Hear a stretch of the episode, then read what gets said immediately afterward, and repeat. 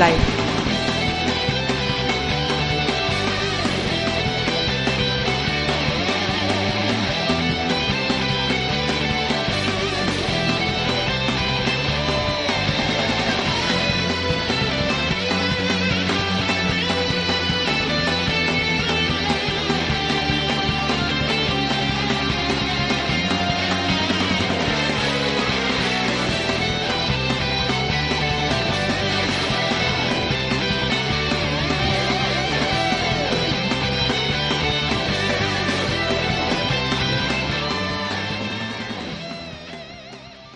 Bienvenidos a una nueva edición de Gaming is Live, el podcast con noticias de actualidad y cierto regusto retro. Volvemos después de estas navidades tan bonitas que hemos pasado con nueva temporada, nuevo opening, como ya habéis podido escuchar. Temazo acojonante Temazo, de un juego Sí, sí. un poco así así. Eso, escuchad la canción, pero no veáis el vídeo en YouTube porque, uff, La intro es horrible. es terrible. Pero bueno, lo dicho, eh, volvemos con un nuevo programa. eh, faltan algunos de los habituales, pero tenemos una gran noticia que dar de un nuevo asistente, así que vamos a pasar a presentarlos. Contamos, como siempre, con la inestimable ayuda de Harker. Hola chavales, muy buenas. Aquí estamos otra vez. Año nuevo, vida nueva y temporada nueva.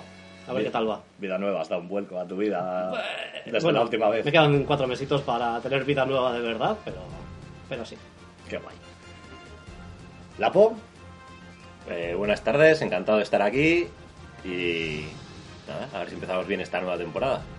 muy bien, a ver si se te ve más el pelo. Últimamente, eh, con tus obligaciones. Vendré para el final, Vale. para el último.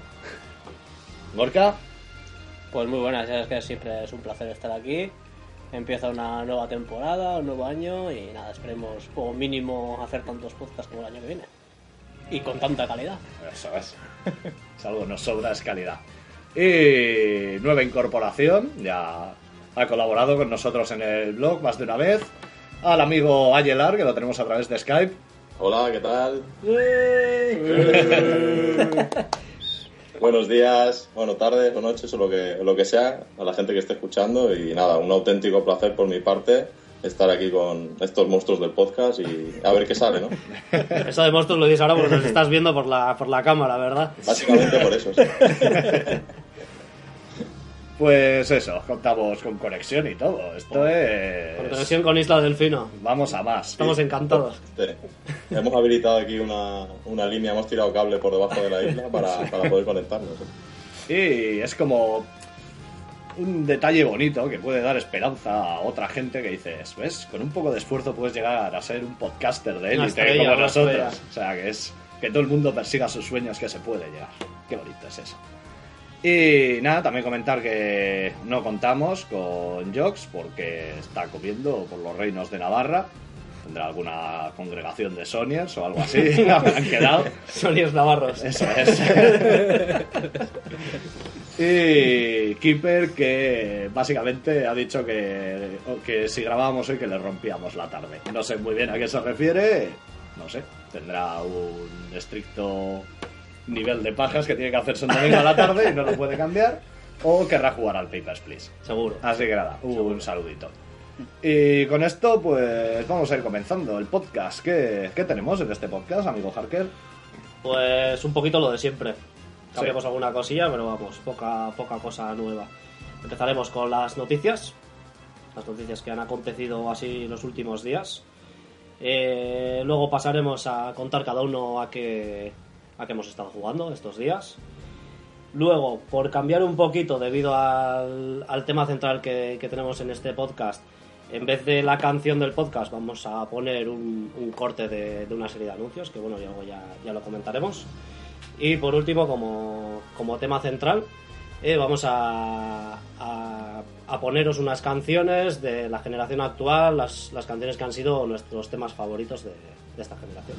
Casi todas, porque hay una que luego ya No, llegaremos. es que una cosa es los temas favoritos y aquí pone temazos de esta generación. ¿Consideras eso, Eso un es. temazo? Luego hablamos. Luego, Eso, luego lo comentamos. sí. luego lo decimos. Así que nada, esto es lo que traemos para vosotros, fresquito y calentito a la vez, aunque sea una cosa un poco loca. Un poco rara.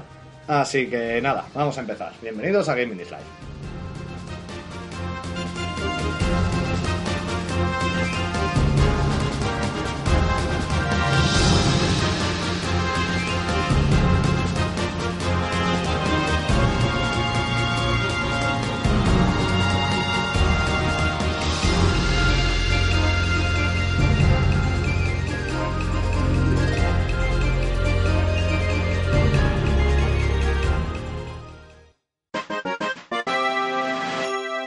Noticias.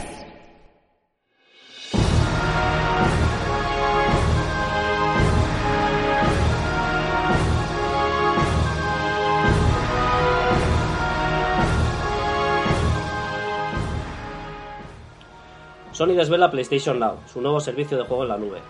Sony ha presentado en el CES 2014 su servicio de juego por streaming en la nube, gracias a la compra en su día del servicio Gaikai. Permitirá jugar a diferentes títulos desde PlayStation 4, PlayStation 3, PlayStation Vita, televisores Bravia, tablets y smartphones. Habrá diferentes opciones de pago, pudiendo alquilar los juegos o suscribirnos al servicio mediante una cuota. También han asegurado que será suficiente un ancho de banda de Internet de 5 megas para que el servicio funcione de forma fluida. La beta comenzará a finales de enero en Estados Unidos para implementar el servicio en verano. De Europa aún no sabemos nada. Bueno, por fin sabemos cómo querían meterlo de la retrocompatibilidad en Sony Pa' tan que- cacareada. Sí, Para que pagues otra vez, pero bueno. ya. Eso ya es la tónica en todas. Y no sé, ya que no está Jox, podemos hacer como si él estuviese, cuál sería su opinión. Estupenda noticia, esto es un gran avance del Esto es mundo de el los futuro. videojuegos. La verdad es que Sony lo ha vuelto a hacer. Como se nota, Sony inventó la industria de los videojuegos tal y como la conocemos y chupemos pollas. Pollitas Yo lo japonesas. que pregunto yo es, mm, ¿para qué queremos la PlayStation Vita TV? Si ya con el PlayStation Now podemos jugar prácticamente a todos los juegos de, de. Sony. Bueno, pero para eso-. Pero tienes que tener un Bravia para eso. Sí, pero por eso... Sí, pero ya- eso- es, que, es que el que tenga un PlayStation TV Vita seguramente tendrá un Sony Bravia en su casa. Ya. Y un Xperia Z1 y. Por ejemplo. Sí, porque el tema de tablets y móviles, solo en las de Sony o en cualquiera. O también sabemos, las tablets de Sony van en Android, ya están tardando en sacar el APK y adaptarlo para Claro, que vaya sí, todas. es que va a ser eso. Sí, eh, lo de las tablets al final sacarán eso, aunque sea solamente para las Sony, seguro que la PK lo adaptarán de alguna forma para que se pueda jugar en, en cualquier en cualquier tablet. Y también entiendo que si quieren, si lo que quieren es coger mucha cuota de mercado, les interesa también poner el, iPad, una versión para iOS. Hombre, si llegase a cualquier a cualquier plataforma que tenga Android, igual por fin ya vale como una consola.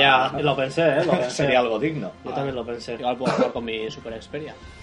Hombre, Un poco limitado. ante Super Xperia no sé si puedes jugar a los de Game Boy, o sea que... Pero a mí me parece que es una. O sea, es un servicio que a mí me, me interesa. Hombre, al final todo lo que sea tener opciones diferentes, pues, pues bienvenido sea. De todas formas, eh, PlayStation 4, ¿para qué? Si, si en realidad decían, cuando anunciaron el servicio Gaikai y tal, me acuerdo que Jox nos comentaba que los juegos de PlayStation 4 no iban a poder correr por streaming como los de PlayStation 3 porque requería de un ancho de banda mucho mayor y tal, por las resoluciones. Pero ¿qué juego ha soportado por ahora más de 1080 como un juego de PlayStation 3? Ninguno. Entonces, al final, entiendo que no saquen los juegos de PlayStation 4 para jugar por streaming, porque sería ridículo tener una máquina y que nadie se la quiera comprar porque los pueden jugar por streaming. Pero yo creo que sí puede acabar siendo algo que sustituya a lo que son las máquinas. Al final, una- el, el hecho de tener que tener un cacharro ahí para poder jugar los juegos o simplemente con una televisión poder jugar, pues, pues yo lo veo interesante. También te digo, como el futuro sea así, de todo por streaming, miedo me da a lo que pueda hacer Nintendo. Pues Nintendo, el Internet no es No, una cosa no, que domine muy no, mucho. Serían fatal. O sea que... Pero bueno, ya veremos cómo evoluciona todo esto. Y también eso, han dicho que han dicho que, que con 5 megas será suficiente para que el, para que la- el sistema vaya de forma fluida, pero habrá que ver la latencia también, que eso es más importante que el ancho de banda que tenga cada uno. A ver dónde están los servidores, a ver si, si implementan más servidores, porque estuve viendo una gráfica, salía ahí el mapa europeo, por ejemplo, de mm, la implementación de Gaikai en su día, de dónde estaban los nodos y tal. Y, a- y para que la cosa funcionara de forma fluida aparecían ahí las diferentes zonas en verde y tal. Y vamos, había Madrid, Barcelona, Bi- Bilbao, no sé, y poco más.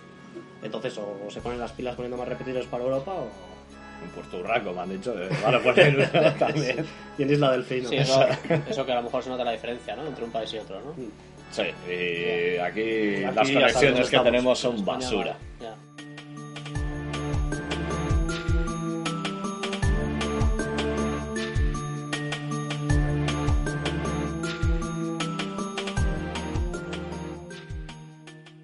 Capcom. Desarrollar un título en la Next Gen requiere entre 8 y 10 veces más trabajo que en la anterior. Masaru Yuin, gerente senior de gestión de tecnología en Capcom, avisa que la inversión en tiempo para el desarrollo de un juego en las, las nuevas consolas es de 8 a 10 veces mayor que en PS3 y 360. Es por ello que decidieron crear el nuevo motor gráfico, Panta Ray, para sustituir al MT Framework. Su intención es reducir una hora de trabajo a 10 minutos. Están desarrollando el motor paralelamente al nuevo título free to play para PS4 Deep Down. El MT Framework no lo abandonan, continuarán utilizándolo para juegos de portátiles, tablets y móviles y PS3 y 360 si es que sacan algo más. Entre 8 y 10 veces más trabajo dice Capcom que cuesta trabajar que en la anterior generación. Es curioso, ¿no? Porque realmente los primeros juegos que estamos viendo en la primera jornada, que todavía no son Next Gen, eh, no se ve que realmente haya más trabajo por detrás. Me parece que es un poco exagerado. Y más viendo comentarios de otros desarrolladores diciendo que la potencia de las consolas no no es tan bestia, que requiera tanto trabajo, es curioso, ¿no? Bueno, yo entiendo que si decían que eran de 8 a 10 veces más potente, tendrán también de 8 a 10 veces más trabajo. Sí, pero no creo que. Pero no bueno, que hombre, los de PlayStation 3 se hacen veces más difíciles de hacer que los de una PlayStation 2. Ya, yo creo que más se refiere a pues recursos económicos, ¿no? Porque al final, eh, o sea, eh, gráficamente, por el simple cambio de, de pasar de, de- de definición normal a HD, mira también Nintendo, como han dicho, que hostia, que han dicho que el cambio de curro que les ha pillado el toro. Sí. Pero es que decía. Nintendo no compares. Nintendo, sí- Nintendo sí que ha dado salto, el salto que ya habían dado otras. O sea, se lo tiene que comer ahora. Ya. Y vale, que no está ni en internet, tampoco está. Hay muchas cosas que no controlan. Pero si ya has hecho un juego para Play 3, hacer uno para Play 4 con los pocos cambios que hay, me parece que es hacer el juego igual y luego darle a convertir para Play 3, no, Play 4. Sí, pero bueno, yo no creo que, es- que están aumentando o se, o se están basando pues en juegos como el que han sacado ahora el, el Dead Rising 3 que están Sí. hablando pues yo que sé pues del Deep Down por ejemplo Mm.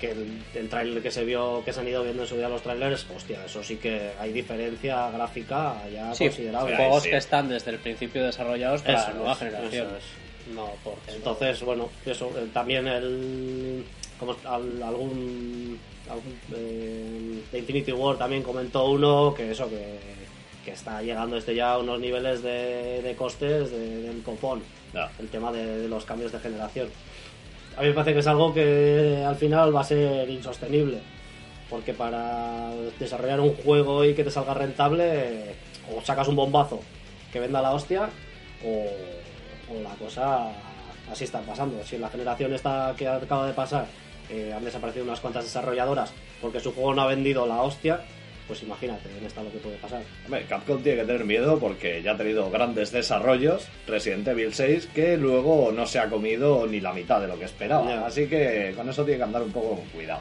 Igual por eso quieren de... Queremos reducir, si nos cuesta una hora de trabajo, 10 minutos y así por lo menos no duele tanto. Ya. Eso es muy español también, ¿eh?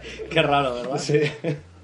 Fijaos, fijaos también que las grandes compañías japonesas que hace nada dominaban el cotarro, ahora mismo es que quedan en nada. O sea, Konami, ¿qué queda? Los vestigios de, de Kojima y Capcom, bueno, eh, yo creo que salvo el Super Street Fighter 4 esta generación, tampoco ha tenido grandes, grandes bombazos. Sí, Monster Hunter y. Sí, no, la verdad. Y Konami ha sacado todos, todas sus grandes sagas, salvo por Kojima.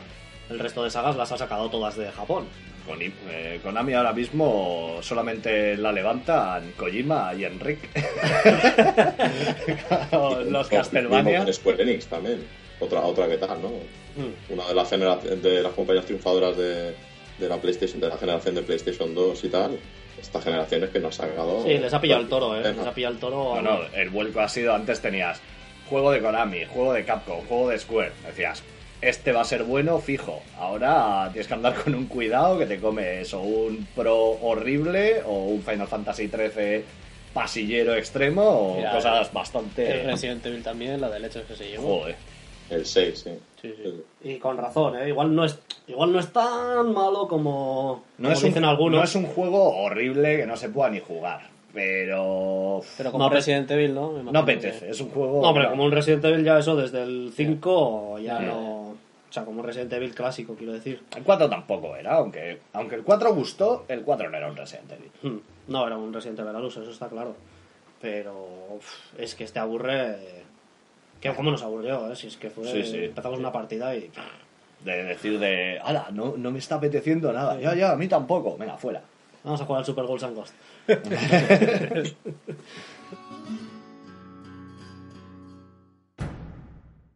Huawei anuncia su nueva consola Android, Huawei Tron, como la película. Ta- También en el- que país atrás. Eso es. También en el CES 2014, la compañía china ha anunciado esta consola que aparecerá inicialmente en su país, pero que tienen intención de expandir al resto del mundo. Su coste será de unos 150 dólares, es decir, unos 110 euros, y llevará un procesador Tegra 4, 2 GB de RAM, 16 o 32 GB de almacenamiento ampliables por microSD, Bluetooth 3.0 y USB 3.0. Tendrá una Store propia y los títulos que quieran aparecer en ella deberán ser adaptados y optimizados para que funcionen correctamente en la consola y en su mando, muy inspirado en la 360, pero con un touchpad central. Se dice que están desarrollando una docena de títulos conocidos, algunos de PC y PS3, para incentivar las ventas iniciales. Igual llegan un poquito tarde. Otra que se sube al carro Ya. y el carro está un poco con las ruedas rotas. Sí, a mí me sorprende porque eh, de- desde que anunciaron Ouya y el Project Mojo. Mojón. y el Stick, aquel no me acuerdo cómo se llamaba, pero vamos. Es el Game Stick. Game Stick, sí. Ha pasado un tiempo y la verdad es que, hombre, Ouya con todo lo que con todo lo que recibió a través del crowdfunding, pues sí que se ha sacado pasta, pero las demás yo no sé qué tal les ha ido. Y que realmente estos se suban así al carro me parece, Yo creo me que, parece raro. por ejemplo, las que sí que han- tienen su mercado, tampoco se puede decir que hayan triunfado, son las portátiles con Android, es mezcla tablet, con las JXD y cosas así, que bueno, sí que tienen su mercado, sobre todo para emuladores. Eh, Huawei que saque una más del tipo sobremesa, pues bueno, pues si supera a Ouya ya me sorprendería. Que tampoco es difícil superarla. A nada que hagas las cosas un poco bien ya deberías, pero... Y lo del hecho de que tengan una historia, una historia propia, pues eso tampoco sé yo que sí les va a hacer mucho bien. Como no tengan un Google Play para poder No. descargar también las demás. También el tema de títulos conocidos de PC y Play 3. Sí, pero igual es el Angry Birds que está. o sea, saber qué tipo de juegos hablamos. Así que no sé. Somos muy escépticos con estas cosas, pero es que tenemos razones viendo de Sí. lo que venimos. Yo, bueno, ya lo cuando en su día hablamos de las consolas alternativas Android. Porque ahí teníamos ganas de y, soñar. y- y yo estaba muy ilusionado con todo este tema, porque me parecía que era una. que se abría, se podía abrir un, un nuevo mercado de consolas de, de bajo coste que podían tener un catálogo bueno y pues eso, en plan eso, el Xbox Live Arcade o el, o la Store de PlayStation, pero ya se ha visto que vamos, que es un zurullo. Por ahora lo que han sacado es los mismos juegos que hay para tablets y para móviles, con mucho adaptado un poquito para los mandos y poco más. Y es una pena, la verdad. Sí, hombre, al final un precio de 110 euros, pues así a priori está muy bien.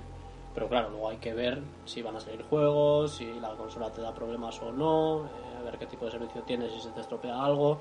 Entonces, bueno, eso parece que es lo que ha salido muy mal con la, con la olla.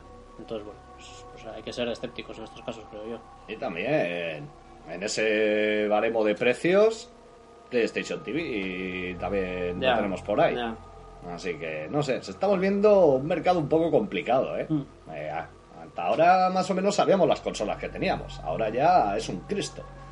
O sea que, no sé, esta generación me parece que va a ser un poco rarita. Sí, además que, que tened en cuenta que también, claro, como Ouya, por ejemplo, lo que pasa es que está cogiendo una tecnología de Android y adaptando esos juegos a intentar llevarlos a sobremesa, pero que el tipo de mercado que tiene una consola portátil no es el mismo que el de una consola sobremesa. Ya. Entonces, sí, dices, son aparatos que cuestan muy poquito dinero, es verdad, de fabricarlos y, y tienen bastante potencial, pero es que mm, todos pensamos cuando vemos una, un chisme de estos son en emuladores. Y para tener emuladores ya tenemos bastante otro tipo de máquina. Yo creo que esto, como, como todo, a lo mejor triunfará en, en China, ¿no? donde Huawei tiene bastante, bastante tirón, pero a nivel comercial es, es difícil ¿no? que, llegue, que llegue a triunfar algo así. Más viendo el batacazo de Ouya, que es lo que, que es lo que decís, que no la conoce ni Dios y que luego tampoco como producto final no de comentarios que he escuchado de la gente no ha sido gran cosa tampoco. No. No, no, que va, para nada. Hay una cosa que también tiene que dar miedo porque Huawei es famosa también por tener móviles que hace a Vodafone, por ejemplo, o sea, móviles para marcas. miedo me da consola Vodafone y que nos metan esto puede ser lo más horrible que he visto en mi vida. o sea, Mm, No creo, ¿no? No se sabe de los títulos que se supone que van a ayudar No, a... no, no se sabe nada. nada. No han dicho todavía nada. PC y PS3, pero no.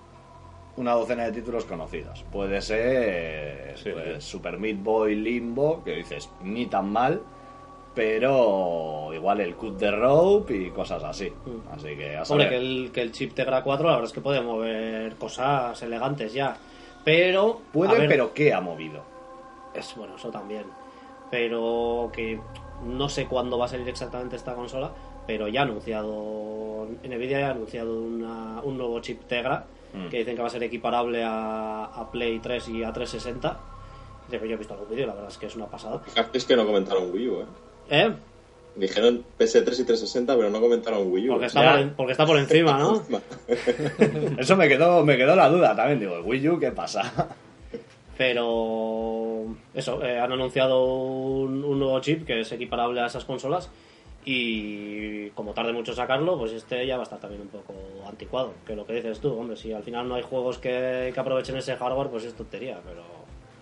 Pues que claro, si, sacan, si te sacan luego un Candy Crush y te venden lo que, bueno, te venden lo que te venden, se dice, ¿para qué quieres tanta potencia? Ya, ya, sí, también es verdad. Quiero desde aquí, con esta plataforma que me brinda el podcast, decir que odio profundamente el Candy Crush y a toda la gente que lo juega. Y también al otro juego que se llama Papa Pearl y que, y que conozco a alguien que juega al Papa Pearl. ¿Lapo? Me ha atascado ya. ¿Te has atascado ya? ya lo he borrado. Pues qué mal, pues sueles jugar cuando vas al baño. O sea, No, pero no tengo, es buen sitio para atascarte. tengo más recursos. Tu sección de juegos para cagar. Cuando me deis la oportunidad. Oh, ya está. Ahora, ahora como se podría hacer una sección ¿no? dentro del podcast. No, sí, la empezó Lapo, pero luego dejó de venir. Sí, si dijésemos juego del año, ¿cuál es para la pues sería uno de esos juegos. Eso el es. El, o- el Papa Pearl. Recuerdo mientras jugaba. es donde te vienen las mejores ideas. Y si, neces- si es un juego que necesita inspiración, Estaba en la última fase para pasarlo y se me acabó el papel. Papa Ay, joder. Ahí podíamos meter el Paper Split, ¿no? Después. Ah, sí, también. Ese tengo ganas, ¿eh? De que salga la traducción. Porque no lo voy a jugar en inglés, soy así. Y tengo un inglés que le puedo enseñar a la reina de Inglaterra, pero no me apetece. Yo ese es el típico juego que me lo cuentan o leo y digo, hola, qué guapo, cómo mola, y luego me pongo delante. Cinco minutos y desinstalar. Sí. Yo es que soy demasiado simple. Ah, pero hay, cosas. eh, o sea, que en general es un juego que ha tenido muy buenas Sí, críticas sí, y que sí. todo el mundo que lo ha jugado lo, lo ha puesto muy bien. O sea, Sí, es un eh, juego- de hecho, en muchos sitios lo han considerado como el juego indie de este año. Sí, sí, de sí, este año por pasado. Ah, Juego indie y por encima de los comerciales también. Lo, lo- Ah, sí. Sí, sí, sí. Hombre, Yo, luego yo lo he por... probado, está, está muy bien, es divertido. Yo creo que también se, se pasan un poco a veces, ¿no? De, de expectativas, ¿no? Como tipo Gone Home o de, de Stanley Parable, se llama así. No, Sí. Stanley Parable. Stanley, sí. Eh, que sí, son juegos muy originales, pero no sé, mm, competir con la experiencia que te pueda dar un, un juego, digamos, tradicional y tal, es difícil. Pero sí que son divertidos y muy originales. Y el Paper Split lo, lo recomiendo, sobre todo cuando salga en español, pues el rollito ese ruso que tiene es genial. Está- está- es muy divertido, ¿eh? Ya tenemos a Kiefer, que es nuestro ruso del podcast, y está flipado con el juego. Y sobre lo de Tegra, hay una cosa que, con el Tegra 4, sí, wow, esto, gráficos superiores a Play 2, tal, no sé qué, ya lleva un tiempo... ¿Qué juego hay que digas, hostia, esto es como un juego de Play 2? No me refiero a los gráficos, que sí, visualmente puede ser hasta mejor. Pero en tema de profundidad y eso, al final, Ya. juegas un Nova y dices, vale, es una copia del Halo, pero no es como un Halo. O juegas un Modern Combat 3 y tampoco es un Call of Duty.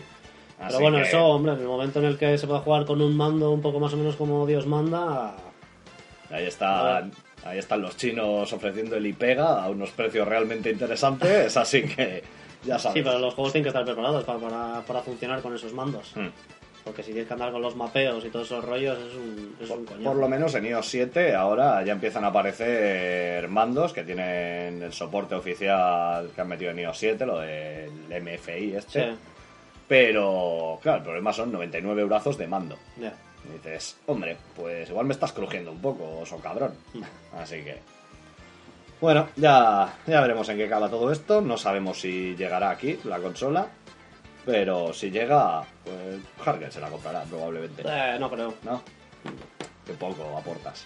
Pero La verdad es que últimamente eh, esa- esos achaques early adopter que tenía antes ya, ya, me, ya me he curado. ya- A mí me encantaba porque era siempre, te lo pillabas tú primero, yo lo probaba, tú te comías todos los fallos o todos los precios altos y yo disfrutaba porque te veía enra- No, no. encabronarte. Las, las últimas veces que me pasó fue con la última última con la 3DS, que me volví loco Pero fuiste embajador. y fui embajador, sí, sí, la verdad es que compensó. y con la Wii también. Sí. Y pues eso, la Wii, el chip gráfico cascado, la 3DS con las marquitas en la pantalla y... Yo estoy convencido, el chip gráfico, ese famoso, ese de cas- La Wii no tiene chip gráfico en sí. Pues se veía peor todavía. Tiene una pega- un cacho de cartón así puesto y te dicen que pone ATI. Pero, pero en verdad, Yo, yo mm, me iba a volver como tú, Harker, pero me, me entró el venazo también con la Wii U, macho. Esto- ya, Y, eso que, y eso que después del E3 me convencí a mí mismo diciéndome, esta no me la compro al menos de salida. Pero luego, no sé, dos meses antes sacaron el direct este, salen un par de cositas y me pareció interesante el Zombie U, el Nintendo Land y tal. Y dije, "Eh, venga, y, la pillé de salida. Y no he tenido problemas con ninguna de Nintendo. Excepto lo que dices de la 3DS también, que me pasó el tema de, de las bisagras, que la verdad es que las marcas esas que te dejaban. No había visto nunca un producto de Nintendo que, que tuvieras acabado que al final un defecto de fabricación provocara marcas en la pantalla. a mí la DS Elite se me partió la bisagra también. También. Sí, Y sí, yo- todo, todo, a mí todo. sí, no, a él siempre, todo lo que se puede romper se le rompe. Sí, Sí, pero lo de la DS Elite sí que dicen que fue un poco más generalizado, ¿no? sí. Yo voy a abrir mi corazón. Hay una cosa que voy a contar aquí. No os la he contado a ninguno, pero tenía mis razones. Sabéis cómo tengo la 3DS edición Zelda, muy bonita ella. Es la normal, no es la XL. Y aunque tú cambiaste, te pillaste la XL, yo decidí quedarme con lo que tenía y siempre he defendido esa 3DS. Hace una Pues hay un problema bastante gordo y es que la pintura que lleva en la carcasa o algo así La del... Donde salen las, las no, imágenes de no el logo, es La de la más trifuerza. no, en la cruceta. En la cruceta la digital también va en negro, pero no es que la cruceta sea negra, sino que lleva como una capa de pintura extraña, un plástico duro que se va levantando y es una cosa horrible. No jodas, Sí, sí, tío, luego te lo enseño. jodas. O sea, estás Eh, jugando y tienes como cachitos y tal así, lo quitas y la cruceta está bien. Y hablando de malos acabados, eh, he empezado a leer por Twitter a gente que los, los sticks analógicos de la PlayStation 4, la goma se les está desgastando y se está empezando a ver el plástico de debajo. Ya. Ya. Joder. Pues a no ser que Y eso sin sea... juegos, ¿eh? Sí, Eso sí.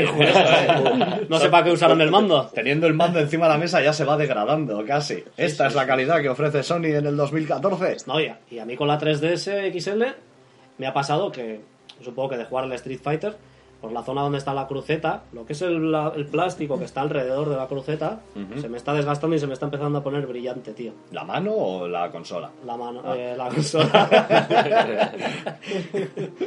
Esto, esto con Yamauchi no pasaba, ¿eh? ya te digo. Vamos, rodarían cabezas si llega a pasar. No, no, pero eso, ¿eh? La 3DS ya me jode. Digo, unos Hombre, acabados un poco cerdos. Sí, porque si lo que pretendías era especular para vender tu edición limitada a Zelda de No, no, unos no, no, años o por sea- cientos de euros, Antes me muero de hambre que vender esa consola. Eso va a ser mi legado a mi. a mi A gato. Ay, Nintendo, qué grande eres tú también.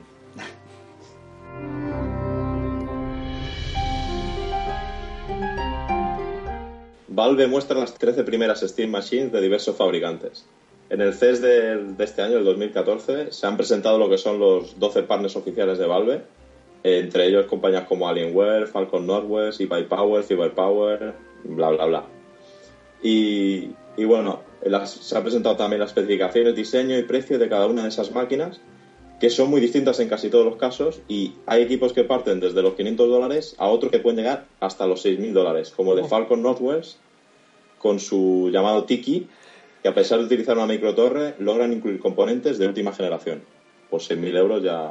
joder, ya, Ya, pu- ya puede. Joder. No me parece un buen nombre comercial. Tiki, algo que vale 6.000 pavos. yo tengo la Play 4, yo la Tiki. Pues bueno. Lo que podría ser eh, llamarse Toki y ser el, Oh. el famoso juego de, Sí, sí. de es Sega y que te viniera con la forma de Toki, ya dices, bueno, pues La ca- la cara de un mono gastarme 6.000 escupiendo. euros, ¿no? Porque Así con Pero- un tamaño en plan R2, ¿verdad? Y Sí. con la forma de Toki, pues no estaría mal. Un mono escupiendo, eso sí vale, ¿eh? Si es mío. No, lo que han comentado también es que incluso la, la máquina de menos gama, la de 500 dólares, ya es superior en especificaciones a, a lo que son las consolas de nueva generación. Ya, ya. Lo la cual, verdad es bueno, que- y- y- Hombre, la Bezota, que era una cosita, es del tamaño más o menos que los que tiene ahora Zotac. Y dices, ostras, tener una cosa ahí que me mueva juegos bien en ese tamaño es bastante interesante. Pero valen una pasta todas, tío. Sí, pero bueno, Sí, sí. pero te estás comprando un ordenador potentillo. sí, pero la pregunta es, eh, ¿esto quién se lo va a comprar? Porque es, es- Eso es es. lo que al final me, me planteo un poco, porque los juegos tipo de PC, ya la gente que tenemos PC, pues, Mm. pues hay nuestro, nuestro cacharrillo más o menos ahí decente y, bueno, tienes tus juegos en Steam. Y la gente que no se quiere preocupar por PC lo que hace es comprarse una consola. Ya. Y esto es un camino intermedio que yo o no acabo de entender muy bien o es que todavía Valve no lo ha explicado suficientemente bien.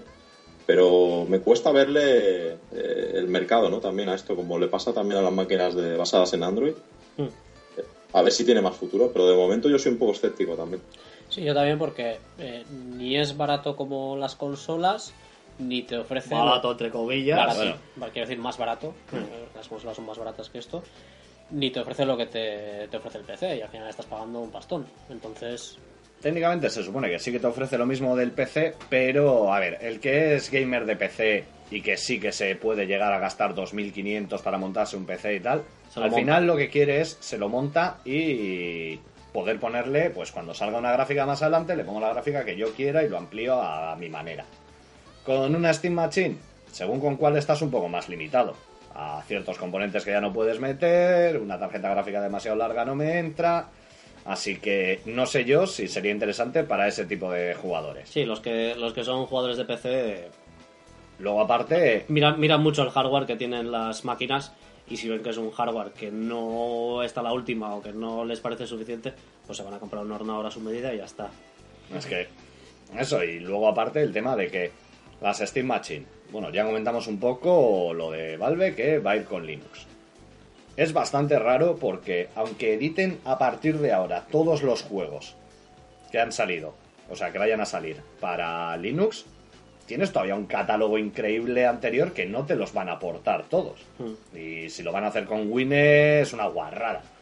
Sí, con no va a ir. Por eso. No van a ir todos. No, no creo. O sea que no otra opción que es arranque dual o pasarte solo a Linux, no sé, me parece un movimiento un poco extraño. Bueno. Pero bueno, es Valve, todo lo que toca al final cuaja, porque para los gordos peceros, como lo que dice Valve es como la Biblia, es sagrado, pues a ver qué pasa. Sí, pero yo me imagino, ¿no? Un chisme de estos en las tiendas, ¿no? Y ves sobre todo ese mando tan raro y la típica persona pasa por ahí y dice, pero a ver, ¿cómo voy a jugar yo al pro con esto? El Ya, mando y- yo ya he oído quejas, ¿eh? De gente que dice que eso es muy raro, ¿eh? Que no le gusta nada. Pero gente que lo ha probado. Sí, sí, gente que ha probado y decir, esto es, es muy, es que es súper extraño. O sea, tener así dos trackpads redondos, no sé, es una cosa. Bueno, Hasta que no lo pruebe. eso, eso, yo hasta que no lo pruebe tampoco voy a, voy a opinar. Tú eres mucho de mandos raros. Nintendo 64, que es un horror de mando, a ti te encantaba. Ese es un mando de la hostia. Ahora ya no, ahora no te gusta. Era, era, era. Pero porque Ah, ahora no Era, hasta que salió el de GameCube, pero el mando de Nintendo 64 cuando lo tenías la primera vez decías, ¿qué coño es esto? Sí, sí, yo, yo siempre me llevo fatal con Vas a. Mario 64 o al Race y decías, esto es lo mejor que ha creado el hombre en su vida. El de GameCube sí que me parece un... ma- Los gatillos de ese mando te abrazan las manos. O sea, con el recorrido que tiene es una cosa súper cuca. sí, sí. Es un mando grandioso. Vale, pues vamos a pasar a la última noticia. Luego tenemos dos que son como breves, unas notitas que queremos dar. Pensad que- Titulares, Sí. unos titulares. Picadas. Pero bueno, vamos a pasar con la última noticia. Titanfall y su multijugador para 12 personas explicado por su diseñador jefe. Esto ha traído cola en los foros, pero bien. Vale, eh, como ya me imagino, sabréis todos, han anunciado que el multijugador de Titanfall, ese juego que tantas esperanzas había, porque por los vídeos que se han visto las batallas sí que tenían pinta de ser interesantes, sobre todo en multijugador, Pues que al final va a contar con dos equipos de seis personas máximo. Pues se ha llenado todo de gente diciendo que a ver qué puta mierda es esta, qué tal. Y ha tenido que salir el diseñador jefe para defenderlo y esto es lo que ha declarado. A mayor número de jugadores, menos cómodo se vuelve el juego. A diferencia de otros juegos donde puedes mantenerte cubriendo dos entradas, en Titanfall el enemigo puede llegar por la ventana que está detrás, la que está a tu izquierda, venir de cara por las escaleras del pasillo o lo que sea. Pues bueno, yo creo que en todos también, pero vale. Mm, sí. Suele haber cinco direcciones desde la que suele haber cinco direcciones desde las que puedes ser matado y al sumar jugadores, más probable es que acabes muerto por la espalda y más difícil es controlar lo que ocurra a tu alrededor.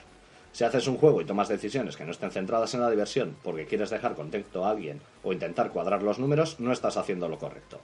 Todo se reduce a lo mismo. Puedo comprender que sea difícil de entender para la gente, porque es difícil que cobre sentido, pero depende del desarrollador tomar las mejores decisiones y crear la mejor experiencia. Hombre, yo me ¿Cómo acuerdo suena jugar- esto? Mm, Recuerdo estar jugando con vosotros al Call of Duty y te podían matar igualmente por cualquier lado.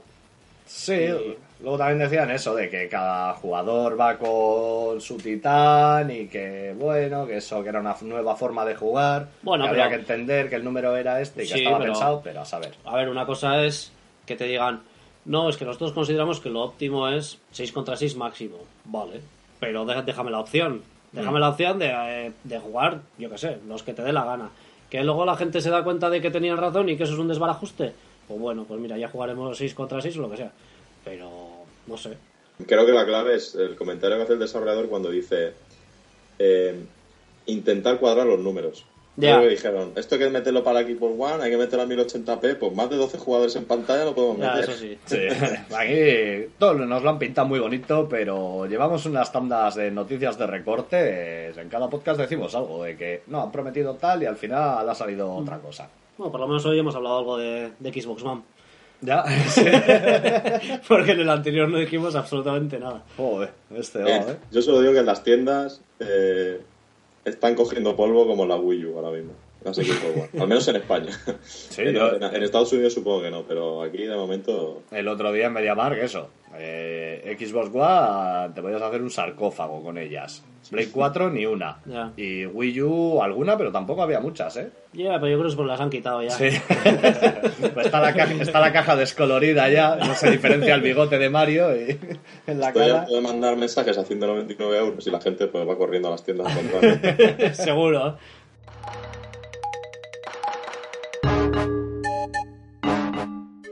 Vale, eh, bueno, vamos a decir las breves. Breves y dedicadas. Eh, sí, bueno, nuevo prototipo de Oculus Rift está dedicada a, John Carmack.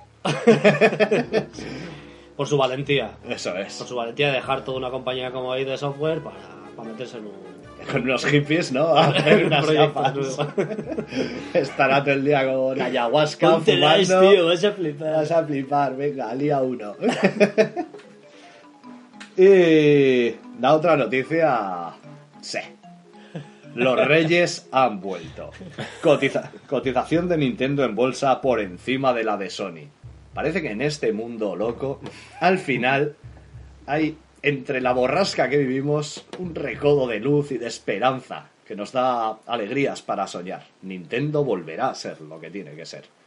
No sé cuánto tardará. Y Jox ahora mismo, que está en Navarra en la sobremesa, ha dicho, ¡ay! Me encuentro mal, tengo un apretón y no sé por qué. Bueno, además hay que decir que a Sony le quedan dos años, ¿no? De Es verdad que Correcto. ha salido la noticia que quién ha sido, de dónde ha salido lo de los Eh, dos pues, años. Era una especie de empresa que se dedica a hacer este tipo de Estudios, de ¿no? Estudios, Estudios pues, de, de empresas Sí. y de viabilidades y... Sí. Sandro Rey, igual lo ha dicho. Eso es. Alguno de esos. Sí, pues dos años, oye, va. Pues la verdad es que me da pena. ¿eh? sí, Sí. ¿Cómo creéis que será? Eh, ¿Saldrá lo de PlayStation Now? ¿Se les joderá todo el sistema? ¿Quejas? ¿Devolver el dinero? Y cierran. Un montón de Sonyers haciéndose la Arakiri ahí, ahí sacándose las tripas. ¿Cuál es la previsión que han hecho exactamente? Que en dos años Sony... Todo Sony. No, el 70, que tiene el 78% creo que era de posibilidades de, De entrar en quiebra, ¿no? de- sí, de estar en quiebra. Y también Microsoft tenía un 1% solo. Sí, creo que era una empresa americana. La que, la que Claro. había hecho. no se nota, ¿no? No, pero el Nintendo tenía un 2% también.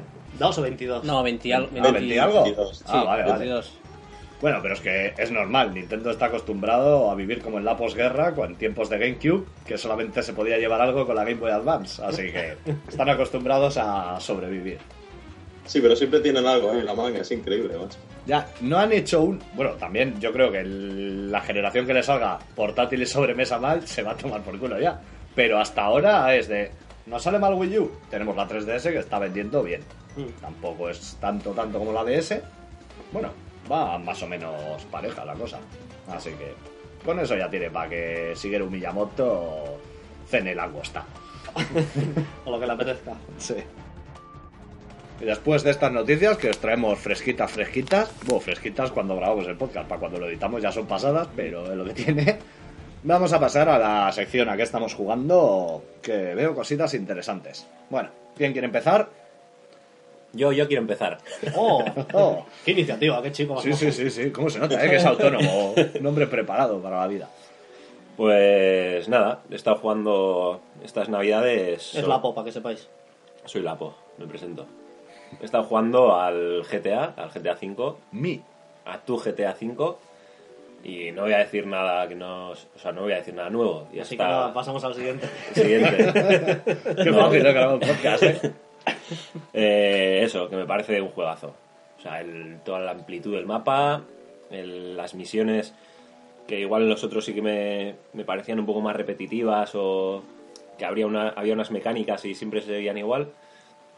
Aquí hoy he estado jugando a la tarde, por ejemplo, antes de venir y me he ido al puerto a hacer una misión, a mover unas grúas, unos levantadores Ah, de sí, sé, y tal. sé cuál es. Y digo, hostia, pues una cosa que, Mm. que en sí no es muy divertido, pero te cambian ya cositas y tal y está muy bien. No, está Muy- muy bien. Se han esforzado un poco eso, que siempre al final sí que te podía dejar el regusto en GTA 4 o en los anteriores de que eras un poco el taxista eh, para el tema de las misiones de vete aquí, mata a este, emboscada y llévalo aquí. Y al final era un poco así todo el rato. En GTA 5, Pero- aunque tenga misiones así, Eso te voy a decir que aquí, de cierta manera también lo eres, ¿no? es lo mismo, pero se les nota que han intentado, bueno, que no sea tan tan repetitivo, meter Sí, detallitos. y el hecho de ir cambiando las tres historias, ir variando de personaje y así, es, es como más variable, no es, no es tan repetitivo. Hmm. Al final hacer lo mismo, pero Lo mismo que los otros. sí, pero... Fases de conducción, de llevar cosas, fases de... Sí, bueno, pero luego también eh, asaltos a casas, el tema de los golpes sí que hace que sea muy diferente. Habrá alguna misión que tengas que coger a una puta en un sitio y llevarla a otro lado, ¿no? Por supuesto. Ah, Yo lo, yo lo que si poco- no, no es un GTA. Casi tutoriales. No, es. hay- Hay una misión que es coger a una puta, eh, llevártela a un descampado, que te haga unas cosas y luego ya. Y eso es misión. Sí, es. Sí, misión secundaria. Yo lo poco que jugué, eh, me acuerdo que lo que me llamó la atención de las primeras fases es que sí que era variado en el sentido de que a lo mejor tenías, tenías una pantalla que tenías que, que era más de sigilo. A lo mejor la siguiente era más de acción. A lo mejor la siguiente era más de, pues, de, de otro estilo, no sé. O sea, un Hmm. poco que, que sí que se notaba que variaban, o sea, que, que intentaban no repetirse, que, que no fueran varias Muy seguido, fases. ¿no? Sí. Que no fueran varias fases seguidas, por ejemplo, de solo acción y ya está. Por lo menos lo, lo que jugué yo, ¿eh? No sé. Ver, no ha sido una revolución, que digas, va a cambiar el juego totalmente. Sigue siendo lo mismo, pero con detallitos sí, para que no sea tan repetitivo. Un Ahí quería llegar yo. A mí, por ejemplo, me encantan los Grand Theft Auto, pero me ha pasado siempre que es que no me llega a pasármelos. O sea, aburres antes. Al 2, al 3, pero me pasa siempre que me quedo bloqueado. En el 4 sobre todo me pasó que empecé a jugar, eh, me pareció un juego muy chulo, pero me aburrió y, lo dejé. Y tengo la sensación de que con el 5 va a pasar lo mismo. Yo creo que no. O sea, yo el 4 es el primero que me pasé. O sea, jugué mucho al GTA 3, jugué también al San Andreas, pero no me los llegué a pasar. El 4 es el primero que me pasé. Y sí que me tuve que esforzar en algún momento de decir, ah, se me Se está hace haciendo largo, ¿eh? A mí se me hizo largo también. un poco largo y pesado, pero seguí un poco cabezote, también lo pasé. Pero con este no he tenido esa sensación de pesadez. O sea, en este, pues bueno, igual tienes dos misiones que sí son muy parecidas y te empiezas a agobiar un poco, pero luego te meten en otra, una con Trevor un poco loca y ya como que te anima. También en parte es un poco la ventaja que tienen este tipo de juegos, que es que te deja... Puedes jugar la historia, pero de forma más esporádica que igual otro que tienes que estar eh, más encima del juego y pasártelo más del tirón. Sí, que es O como sea, este de, es- de una fase pasas a otra ya. sí, directo. puedes llevarlo más pausado y dices, bueno, eh, estoy jugando a un juego, me paso un par de misiones y ya volveré. Sigo jugando otro juego y ya volveré. O sea, La no pena, la pena el online. No sé cómo estará ahora. Lo último que vi es que estaba roto el online. O sea, que había formas de gente con trucos que conseguía dinero, pero dinero en plan millonadas. Rockstar avisó de a, a los que veamos que tienen mucho dinero, los vamos a banear. Y como la gente es muy lista, igual entrabas a un mundo y ya te regalaban millones. Con lo cual, Rockstar ha dicho, eh, ¿qué hacemos? ¿Quitamos a todos? Porque ya lo tenían más jodido para detectar. Eso es una, eso es una pena. Es una mí- pena porque el online, aunque a mí ya me llegó a aburrir, pero bueno, se supone que ahora ya están los golpes y que han metido cosas nuevas, sí que tenía, tenía posibilidades. Lo que, lo que me da bastante pena también es que yo creo que está un poco eclipsado por las consolas nuevas que han venido y el fue un subidón lo del GTA, pero se ha abandonado, o sea, se ha abandonado no. rápido. Se ha dejado de hablar del muy Sí, rápido. sí. Y, y vale que mm, no vas a escuchar nada nuevo de lo que diga, de lo que diga la gente, pero es que se- el juego se lo merece. Ya, que sí, que Mm. es que aunque ya no se hable, atención. el juego sigue siendo un juegazo. Sí. La fecha, si hubiese salido como al principio iba a salir más Primero, por sí. marzo o así, yo creo que habría sido mucho más. O sea, Ahora, ¿Te gusta más que el Red Dead Redemption? Eh, es, es más divertido. ¿Qué? Es más divertido.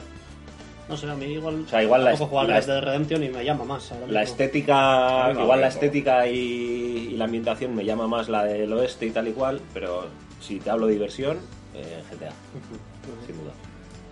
Y nada, eso. Y luego he estado jugando, me autorregalé en Navidades la PSP, porque no confié en que nadie me la regalara, Hiciste ¿por, bien- por hiciste qué me a mí? por mí en general. Y, y nada, Yo estoy... que en Delfines nos prohíben hacer regalos a distancia. y la PSP Go. Y, y nada, muy bien, jugando emuladores. Estoy, estoy jugando mucho al Super Mario Bros. 3, que estoy atascado al final. Y. Paquete, ¿no? Sí. ¿Ves? Pues, sí. Es que soy paquete, tío, porque antes, cuando eras más pequeño, te lo pasabas. No, tenías más Tenías paciencia. más tiempo. Yo tengo el recuerdo de que era mucho más hábil. Más paciencia. ¿ves? Y ahora, si no me dan la, el ala ese que vas volando toda la pantalla. ¿En serio? Fuera del podcast. Y nada, eso.